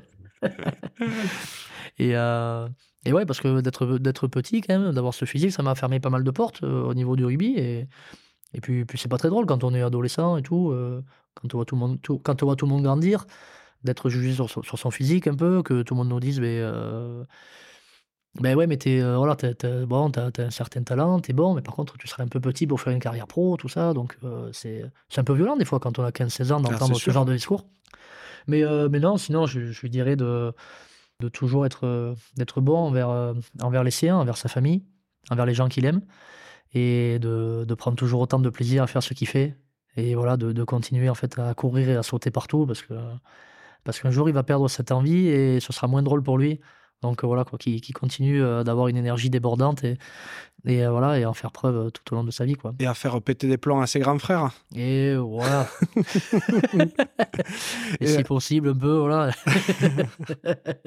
Essayer de leur rendre et d'être un peu cool avec eux, ouais. Ah, après tu dis que, heu, tu es petit, mais tu fais pas 1m12, tu fais Non, je sais 1m70? Eh, je les fais même pas, quoi. Ouais, non, mais ça va, Non, ça, je suis plus grand que Thomas Sanchou, donc tout va bien. Ouais, exactement. Il Ou que appréciera. ou que ou que Kiki quand même. Je suis Voilà. un peu plus grand que lui quand Non, même. non, mais tu vois, tu es pas un, es pas un petit, Non, mais non, non, bien sûr. non. Non, mais après voilà, là on le le problème c'est que, beh, nous on évolue avec, avec des Golgoth, donc heu, forcément, on fait pas du judo, donc voilà, il y a pas de catégorie de poids ou de taille, donc donc forcément, mais on a on a des partenaires, voilà, qui font 2 mètres, 120-130 kilogrammes et et là donc là, ça devient problématique. Moi, je trouve ça d'autant plus joli d'avoir réussi la carrière que tu as réussi. 15 ans pro, en ayant ton gabarit, face à un rugby qui qui était sur une course à l'armement, je trouve ça super beau, méritoire et enfin, c'est pas une tare, tu vois? C'est même un Ah point oui, non, mais, différenciant. Tu vois un mec ah oui, comme non, mais, heu, Colby, tout ça a été sa force. Ah oui, non, mais tout à fait. Après moi, j'en ai jamais fait une, une faiblesse. Après je je dis ça parce qu'on me l'a souvent souvent mis devant, mais mais pour moi, c'était, en fait, pour moi, je voilà, j'avais envie de faire ça et et c'est pas, en fait, ma taille qui allait m'arrêter, heu, de faire ça parce que parce que quelqu'un qui était, heu, parce que voilà, la taille, comme on dit, beh, c'est qu'un chiffre, hein, donc heu, après, sur le terrain, il y a plus de centimètres, de poids. Voilà, on est on on est on là, on est face à notre peur avec nos crampons et c'est du homme à homme. Donc après, beh, c'est voilà, ce sera au meilleur, à celui qui en voudra le plus, quoi. Après, c'est sûr que, heu, à volonté égale, heu, il vaut mieux faire 40 kilogrammes de plus que celui qui Exactement. Et puis et puis et puis pour du du très, très haut niveau où tout le monde a cette volonté décuplée, voilà, le physique peut aider, évidemment. Quels sont tes rêves aujourd'hui? Mais heu, voilà, c'est une bonne question. Mes rêves, heu mais heu, je je je sais pas, voilà, j'en ai pas forcément, enfin, j'ai j'ai plein d'attentes. Après, heu, je suis pas je suis quelqu'un d'assez terre à terre au final, heu, on a été un peu élevé comme ça, donc j'ai pas de rêve, heu, dé démesuré, quoi. Voilà, j'essaie de de vivre ma vie au quotidien. J'essaie, heu, de de me projeter un petit peu, mais je fais rarement de de plans comme ça sur la comète. Voilà, juste envie que mes que mes filles soient en bonne santé, qu'elles grandissent, qu'elles puissent, que surtout en fait quand elles soient grandes et beh, qu'elles continuent à m'appeler papa et qu'elles continuent à me dire: «Je t'aime» en fait. Ça, ce sera la plus belle des choses pour moi et heu et voilà après, beh, heu, j'avais pas mal de même, heu, même au rugby, j'avais pas forcément de de rêves ou d'ambition, heu. J'avais juste envie de de de pas me fixer de limite, quoi. Voilà, parce qu'il y en avait beaucoup qui m'en mettaient et moi j'avais envie de les faire sauter, de de pas m'en mettre et dans ma vie d'après, j'ai pas envie non plus de me mettre des limites. Donc pas forcément de de rêves, dé d'attentes démesurées, mais mais voilà, mais l'idée que, voilà, que je peux que je peux arriver à faire mes preuves dans un autre milieu avec, avec mes qualités mes défauts et et voilà et voir ce qui arrivera, quoi et en espérant que la vie, elle m'offre encore plein de belles surprises et de belles rencontres surtout. Ce sera le cas. Bon, j'ai compris que tu étais terre à terre, hein. il y a pas de souci, mais est-ce que tu as un, heu, un mantra ou une citation qui te qui te suit un peu tout le long de ta vie ou que tu te répètes souvent? Beh, non, non, pas forcément, mais un peu un peu ce que disait ma mère, quoi, au final, heu, comme je te disais tout à l'heure, voilà. C'est plus, Et on a plein de, choses compliquées dans notre quotidien, voilà, qui font que ben, la vie, on peut se la, la, rendre difficile. Et, euh, et pour moi, elle ne devrait jamais être en fait difficile. Quoi. On, est, on a eu la chance de, vivre, de, naître dans un, dans un beau pays, dans, un, dans une belle région. C'est pas le cas pour tout le monde. Euh, moi, j'ai eu la chance de faire euh, de ma passion mon métier. Et c'est quand, même, euh, c'est quand même pas donné à tout le monde. J'ai beaucoup d'amis qui avaient beaucoup de talent et un potentiel fou. Et voilà, qui par des blessures ou par un manque de confiance en eux ou des mauvaises rencontres ont dû abandonner leur carrière très tôt. Donc moi j'ai connu mon lot de blessures, mais heureusement dans mon malheur je les ai connues très tard. C'est vraiment ça, quoi. Profiter de, de, chaque instant, de tirer de chaque rencontre avec une personne quelque chose. Et, euh, et voilà, continuer à voyager et à m'ouvrir un peu sur le monde et sur les autres. Voilà. Et pas, et pas avoir peur d'aller sur des terrains qu'on ne connaît pas trop. Et c'est bizarre que je dis ça parce que j'ai passé quand même 27 ans à Mont-de-Marsan et j'en ai jamais bougé, mais, mais c'est quand même ce que je ressens en fait à mon, mon intérieur. Mmh Qu'est-ce que tu aimerais que les gens dont tu as croisé la route retiennent de toi? Sont compliquées des questions à la fin quand même. Ah ben attends, mais on va, on va, on va pas parler du stade de Montois tout le temps, non? Non, mais euh, que voilà, que je suis quelqu'un de, mais je, que, voilà, que je suis quelqu'un d'ouvert, euh, quelqu'un d'ouvert, de, de, souriant, qui, qui, met de la bonne humeur, qui met de la joie dans, dans tout ce qu'il fait, qui met de l'entrain, et euh, que je suis quelqu'un d'honnête et quelqu'un d'intègre, qui voilà, qui même s'il affiche pas ses valeurs constamment, mais au moins euh, les respecte et quelqu'un voilà, qui, en qui, sur qui on peut compter, en qui on peut faire confiance. C'est vraiment ça, voilà, quelqu'un qui, qui, qui, fait ses choix en fonction de, de ce qu'il aime, euh, de ce qui est bon pour lui, pour sa famille, et pas en fonction de voilà d'un chèque avec un zéro de plus ou quoi, voilà. Voilà, l'argent a jamais forcément dicté mes choix, et c'est quand même c'est un sujet très important. Je le nie pas, et faut pas mais, euh, mais voilà, ça doit pas forcément être une fin en soi. Et c'est souvent ce que je dis aux, jeunes joueurs qui, voilà, qui, qui, demandent un peu conseil des fois. C'est, je leur conseille plutôt de rechercher un club où ils vont être bien, qui va les, un club qui va les comprendre, qui va les faire jouer, qui va miser sur eux, plus qu'en fait aller chercher un billet de plus à droite ou à gauche. Parce qu'on connaît tous quelqu'un qui a fait cette erreur. Donc pendant 2-3 ans, sur du court terme, évidemment, euh, il en profite. Mais, mais sur du long terme, euh, ça vient à, voilà, c'est euh, un mauvais choix, entraîne un mauvais choix, entraîne un autre mauvais choix, entraîne de mauvaises rencontres et, fait que ben, on peut gâcher sa vie ou sa carrière. Quoi. Donc voilà, ce genre de personne. C'est quoi pour toi la réussite La réussite, après, peut se matérialiser de, de, de plein de façons. Euh...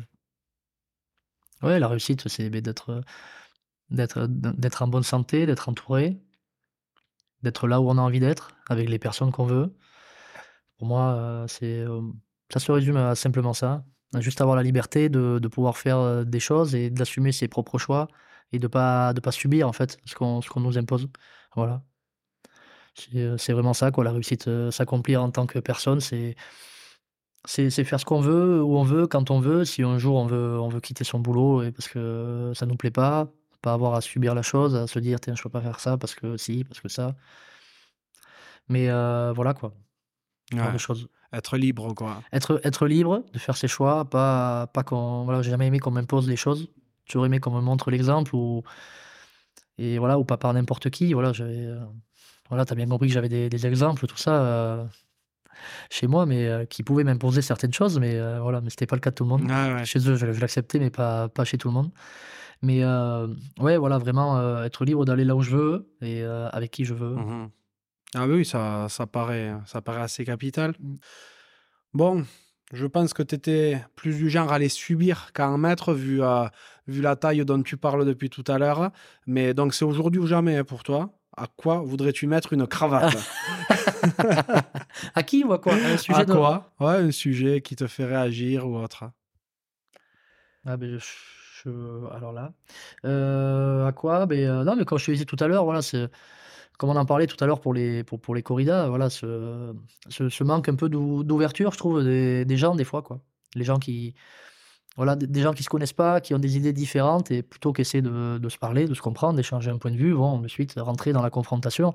Et avec les réseaux sociaux, c'est un peu exacerbé. Et, c'est pour ça que, que, ça me plaît pas trop et que je suis un peu fâché avec ce, avec ce genre de choses. Alors, je, suis hein, sur les réseaux sociaux parce que voilà, c'est. Euh, je, je suis pas fâché contre la modernité, non loin de là, mais mais c'est l'utilisation des fois qu'on en fait.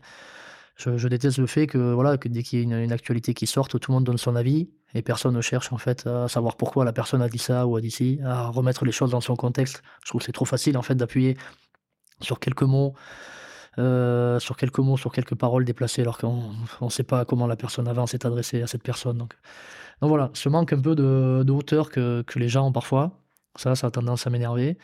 Et, euh, et pour, pour reprendre un peu l'actualité sportive aussi, le, le fait que, que tout le monde parte en Arabie Saoudite en fait. Ah ouais, que, que tout le monde en fait puisse se faire acheter de cette façon mm, par, par des personnes qui, qui quand même, euh, voilà, euh, des fois ne respectent pas forcément des, euh, enfin, ont des lois un peu, un peu particulières et ne respectent pas forcément des, des choses dans lesquelles on a été, enfin, enfin, ils sont pas du tout alignés dans, dans nos valeurs, quoi. Ils ont, c'est quand même des façons de faire très particulières euh, avec les femmes, euh, avec, euh, avec des communautés, avec des minorités. Donc voilà, c'est, je, je cautionne pas trop que, que, des stars mondiales qui n'aient pas besoin d'argent, en fait, qui ont déjà réussi leur vie et leur carrière, aillent prendre un chèque encore plus important là-bas. Parce que bon, on le proposerait à quelqu'un qui, voilà, qui est pauvre, qui est seul avec deux enfants dans un petit appartement. Et bien évidemment que cette personne est achetée, voilà, elle est dans le besoin, elle a besoin d'argent. Ces gens-là ne sont pas dans le besoin et, et voilà, je, je trouve ça, ça c'est quand même des, des icônes mondiales en fait. C'est des modèles pour plein d'enfants. Et là, le message qu'ils sont en train de, de passer à nos enfants, c'est ben, euh, si on vous propose un jour plus d'argent dans un endroit qu'à l'autre, ben, il, faut, voilà, il faut, faut, suivre, faut suivre la personne qui vous donne le plus d'argent. Mhm, mhm. Et ça, c'est complètement contraire à, à ce que je suis et à ce que j'essaie d'inculquer à, à mes enfants. Donc, euh, donc voilà. C'est clair, net Ouais. et précis. Et en plus, il y a, il y a trois petites cravates dans ta grande cravate. Ah. Donc c'est très bien. Ouais, voilà. Ouais, j'ai un, petit- j'ai un petit coup aussi, c'est pour ça. J'ai rajouté un pape. Voilà. Qu'est-ce que tu aimerais que j'invite sur un prochain podcast? Ouais, Il y, y en a pas mal, mais euh, bon, au final, y a pas mal de copains à Mont-de-Marsan que, que tu pourrais inviter parce qu'il y en a pas mal qui sont fans de, de ton émission. Ah, ça me fait Et, et plaisir. pas mal qui m'ont voilà, qui, qui, qui- qui m'ont poussé à venir, à venir te voir et à accepter l'invitation, qui t'écoutent beaucoup. Je pense voilà, à Jules Even, à Christophe Lostalo qui, euh, qui t'apprécie beaucoup, qui écoute euh, tous tes podcasts. Mais bon, c'est bien aussi de renvoyer la balle et de sortir un peu du, du monde. Donc, euh, je, te, je te conseillerais d'aller voir Antoine Herbani à Agen, qui est mon grand copain, voilà, avec qui j'ai partagé de, de très belles choses aussi. Antoine Herbani de Sokoa. De Sokoa, mais tu es bien renseigné alors. tu es bien renseigné alors. Eh oui, oui. Et euh, voilà, allez lui mettre une petite cravate à ce grand, parce que les, les grands, de toute façon, ça mérite des grandes cravates, de toute façon. Ouais, mais il faut être encore plus grand pour arriver à leur mettre. être très grand, mais voilà. Mais... ils en mettent tellement, des fois, ils en méritent. ah, c'est vrai que vous avez une histoire commune, notamment via, via le Pôle Espoir. ça. bien le Pôle Espoir, le Pôle France, et puis bon, euh, à Gers, euh, on s'est quand même rencontrés pas mal de fois. Euh, on a joué souvent l'un contre l'autre, et on a gardé une belle amitié. Il vient chaque année pour les fêtes de la Madeleine. Voilà, moi j'essaie d'aller le voir, euh, j'essaie d'aller le voir de temps en temps, même si euh, c'est un peu, euh, voilà, un peu, un peu plus dur des fois, des fois de m'y rendre. Et puis à chaque fois que j'y vais, il m'arrive souvent des, des broutilles. Moi aussi, j'ai perdu un permis en allant le voir, donc. putain, le hasard. le hasard même. fait que voilà, j'ai eu des retours un peu compliqués de chez lui, mais mais mais ouais, je pense que tu pourras passer un bon petit moment avec lui. Puis il a puis il a il a une belle histoire, voilà, il a il a un père qui prend beaucoup de place avec un nom, un nom très connu. Il a réussi à se faire un prénom et et c'est une personne euh, magnifique. Voilà, c'est un super joueur, Ah oui. mais c'est surtout une personne avec un cœur énorme et une personne magnifique. Mhm. Je connais pas l'homme du tout pour l'instant, évidemment, mais c'est vrai qu'en termes de, de carrière, c'est euh, c'est assez étonnant parce qu'il a, il a passé une grande partie de sa carrière Oui, à voilà. Agen. Euh, ensuite, il a tenté de partir à Biarritz, ça s'est passé moyennas. Et il est revenu à Agen Ouais, et ça se repasse super bien. Quoi. Mais exactement, chez lui. exactement. Et en fait, on a des. et en fait, on, on s'appréciait, on se ressemblait beaucoup parce qu'on avait, nous, cet amour très fort pour notre club et on voulait vraiment s'inscrire dans la durée dans notre club. Et lui a réussi à monter donc avec son club sur la F1 et, et après, euh, il a réussi à, oui, ils ont réussi à se maintenir deux ou trois ans d'affilée, je crois. Ils ont fait des super saisons. Et c'est vrai que bon, euh, il commençait à plafonner à Agen. Et ouais, il a eu l'opportunité de partir sur Pau d'abord, je crois Ah oui, c'est vrai, il y a Partir le sur Pau. j'avais oublié. partir sur Pau. Et donc voilà, il arrivait à un moment de sa carrière où ben, il fallait aussi qu'il pense à lui, et c'était normal. Et donc voilà, il est parti tenter sa chance, et voilà, ça s'est pas bien passé. Mais pour X, X raisons, il a eu raison de tenter cette expérience. En fait, ça lui a appris plein de choses. Et euh, donc après, il a fini à Biarritz, avant la fin de son contrat à Pau, et avant la fin de son contrat à Biarritz, il est reparti à Agen. Et voilà. Mais ça lui a fait aussi comprendre que, beh, qu'il adore sa ville, qu'il adore sa maison et et des fois de de partir un petit peu, ça nous fait, prendre conscience de certaines choses. Exactement, exactement. Tu vois, beh, ce sujet-là, de partir pour prendre conscience de certaines choses, on a on en parle, heu, dans un podcast, heu, totalement, heu, différent et un peu hors du temps avec, Yann Denadao, le chanteur. Ah oui, oui, ouais. Voilà et on en parle de ce de cet aspect de quitter la maison pour se rendre compte que c'est là où on est le mieux, en fait. C'est souvent comme ça. Ouais, tout à fait. Bon, on arrive un peu au bout de de notre échange. Est-ce qu'il y a un sujet important qu'on n'a pas abordé ou une question que tu aurais aimé que je te pose? Bah, sûrement, il y en a il y en a des tas, mais bon, ça, je vais je vais m'en rendre compte de m'en rendre compte sur le retour ou demain, je pense, Ouais, donc on fi on finira par téléphone. voilà. Non, franchement, je pense qu'on a fait le tour de la question. Voilà, je je m'excuse par avance, il y a plein de gens, heu, que j'ai oublié de citer, que j'aurais aimé citer, mais voilà, ça me vient pas là forcément, mais Ah, mais ils voilà. comprendront bien que c'est parce que tu les détestes mais que tu en as pas mais parlé. voilà, il y en a plein, mais voilà, il y en a certains, par contre, ils ont pas mal de chance parce que j'ai été gentil avec eux, hein, ça, je saurais leur dire. Tu vas rester ami avec Boulou alors ou pas? Oui, ça va aller, on va se revoir, voilà. Bon, on se voit une fois tous les 6 mois, tous les 3-6 mois, donc bon, ça devrait aller, ça devrait aller. Tu feras semblant Là, j'ai de encore 3 mois, ça va, donc normalement, je l'ai vu ce week-end. Julien, merci beaucoup pour ce moment. C'était vraiment, c'était vraiment top. Je suis trop content d'avoir euh, appris à te connaître un petit peu, avoir, euh, bah, avoir vu euh, ce qui se cachait derrière ce, ce meuble du, euh, du stade Montois. Parce que c'est vrai, pendant près de trois décennies, tu as fait partie des meubles. Euh, mais plus que meubles, je dirais plutôt monument, hein, parce que tu as marqué. sur meuble. Non, non, mais tu as, marqué, marqué l'histoire du, du club.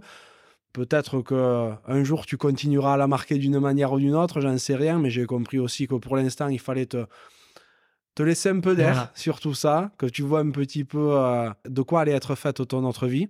Mais en tout cas, euh, je suis voilà, très content de t'avoir rencontré. Je vais te souhaiter énormément de réussite pour la suite, beaucoup de, beaucoup de bonheur dans ce qui est ta, ta nouvelle existence et euh, dans ta vie privée avec euh, ta petite famille. Enfin, ta petite famille à la maison, mais ta grande famille à Mont-de-Marsan, parce que j'ai bien compris que le, que le quartier, euh, le quartier cabane était, était assez. Assez fourni, assez, Assez fourni, fourni, assez ouais. fourni, ouais. Bon, mais non, mais merci à toi en tout cas, Yoann, pour l'invitation. hein. C'est très, très gentil. On a passé un super moment. Voilà, on a, on a pas mal parlé, mais bon, comme tu as vu dans la famille, on est un peu bavard. Ouais. On aura Et, mis euh, le temps pour se voir, mais on en aura Mais vrai, profité. exactement, c'est pour ça. Voilà. On a bien pu y préparer ce qu'on allait se dire. Et j'aurais plaisir à te recroiser euh, dans d'autres contextes. Au fait de la Madeleine. Pourquoi pas Pourquoi Bon, eh pas ben, on se dit dans pas 15 jours, alors dans 3 semaines. Bon, hein. trois semaines. Ciao Julien. ciao, ciao. Merci d'être encore là et d'avoir écouté cet épisode jusqu'au bout. J'espère vraiment qu'il vous a plu. Si tel est le cas et que vous souhaitez soutenir un podcast totalement indépendant, n'hésitez pas à rejoindre le club La Cravate en adhérant via le lien que vous trouverez en description de l'épisode. Et comme d'hab, n'oubliez pas d'aller noter le podcast 5 sur 5 sur Apple Podcast, Spotify ou la plateforme où vous l'écoutez et à le partager autour de vous. Si vous me cherchez, vous trouverez facilement La Cravate sur Instagram et sur LinkedIn. A très bientôt pour un nouvel épisode de La Cravate.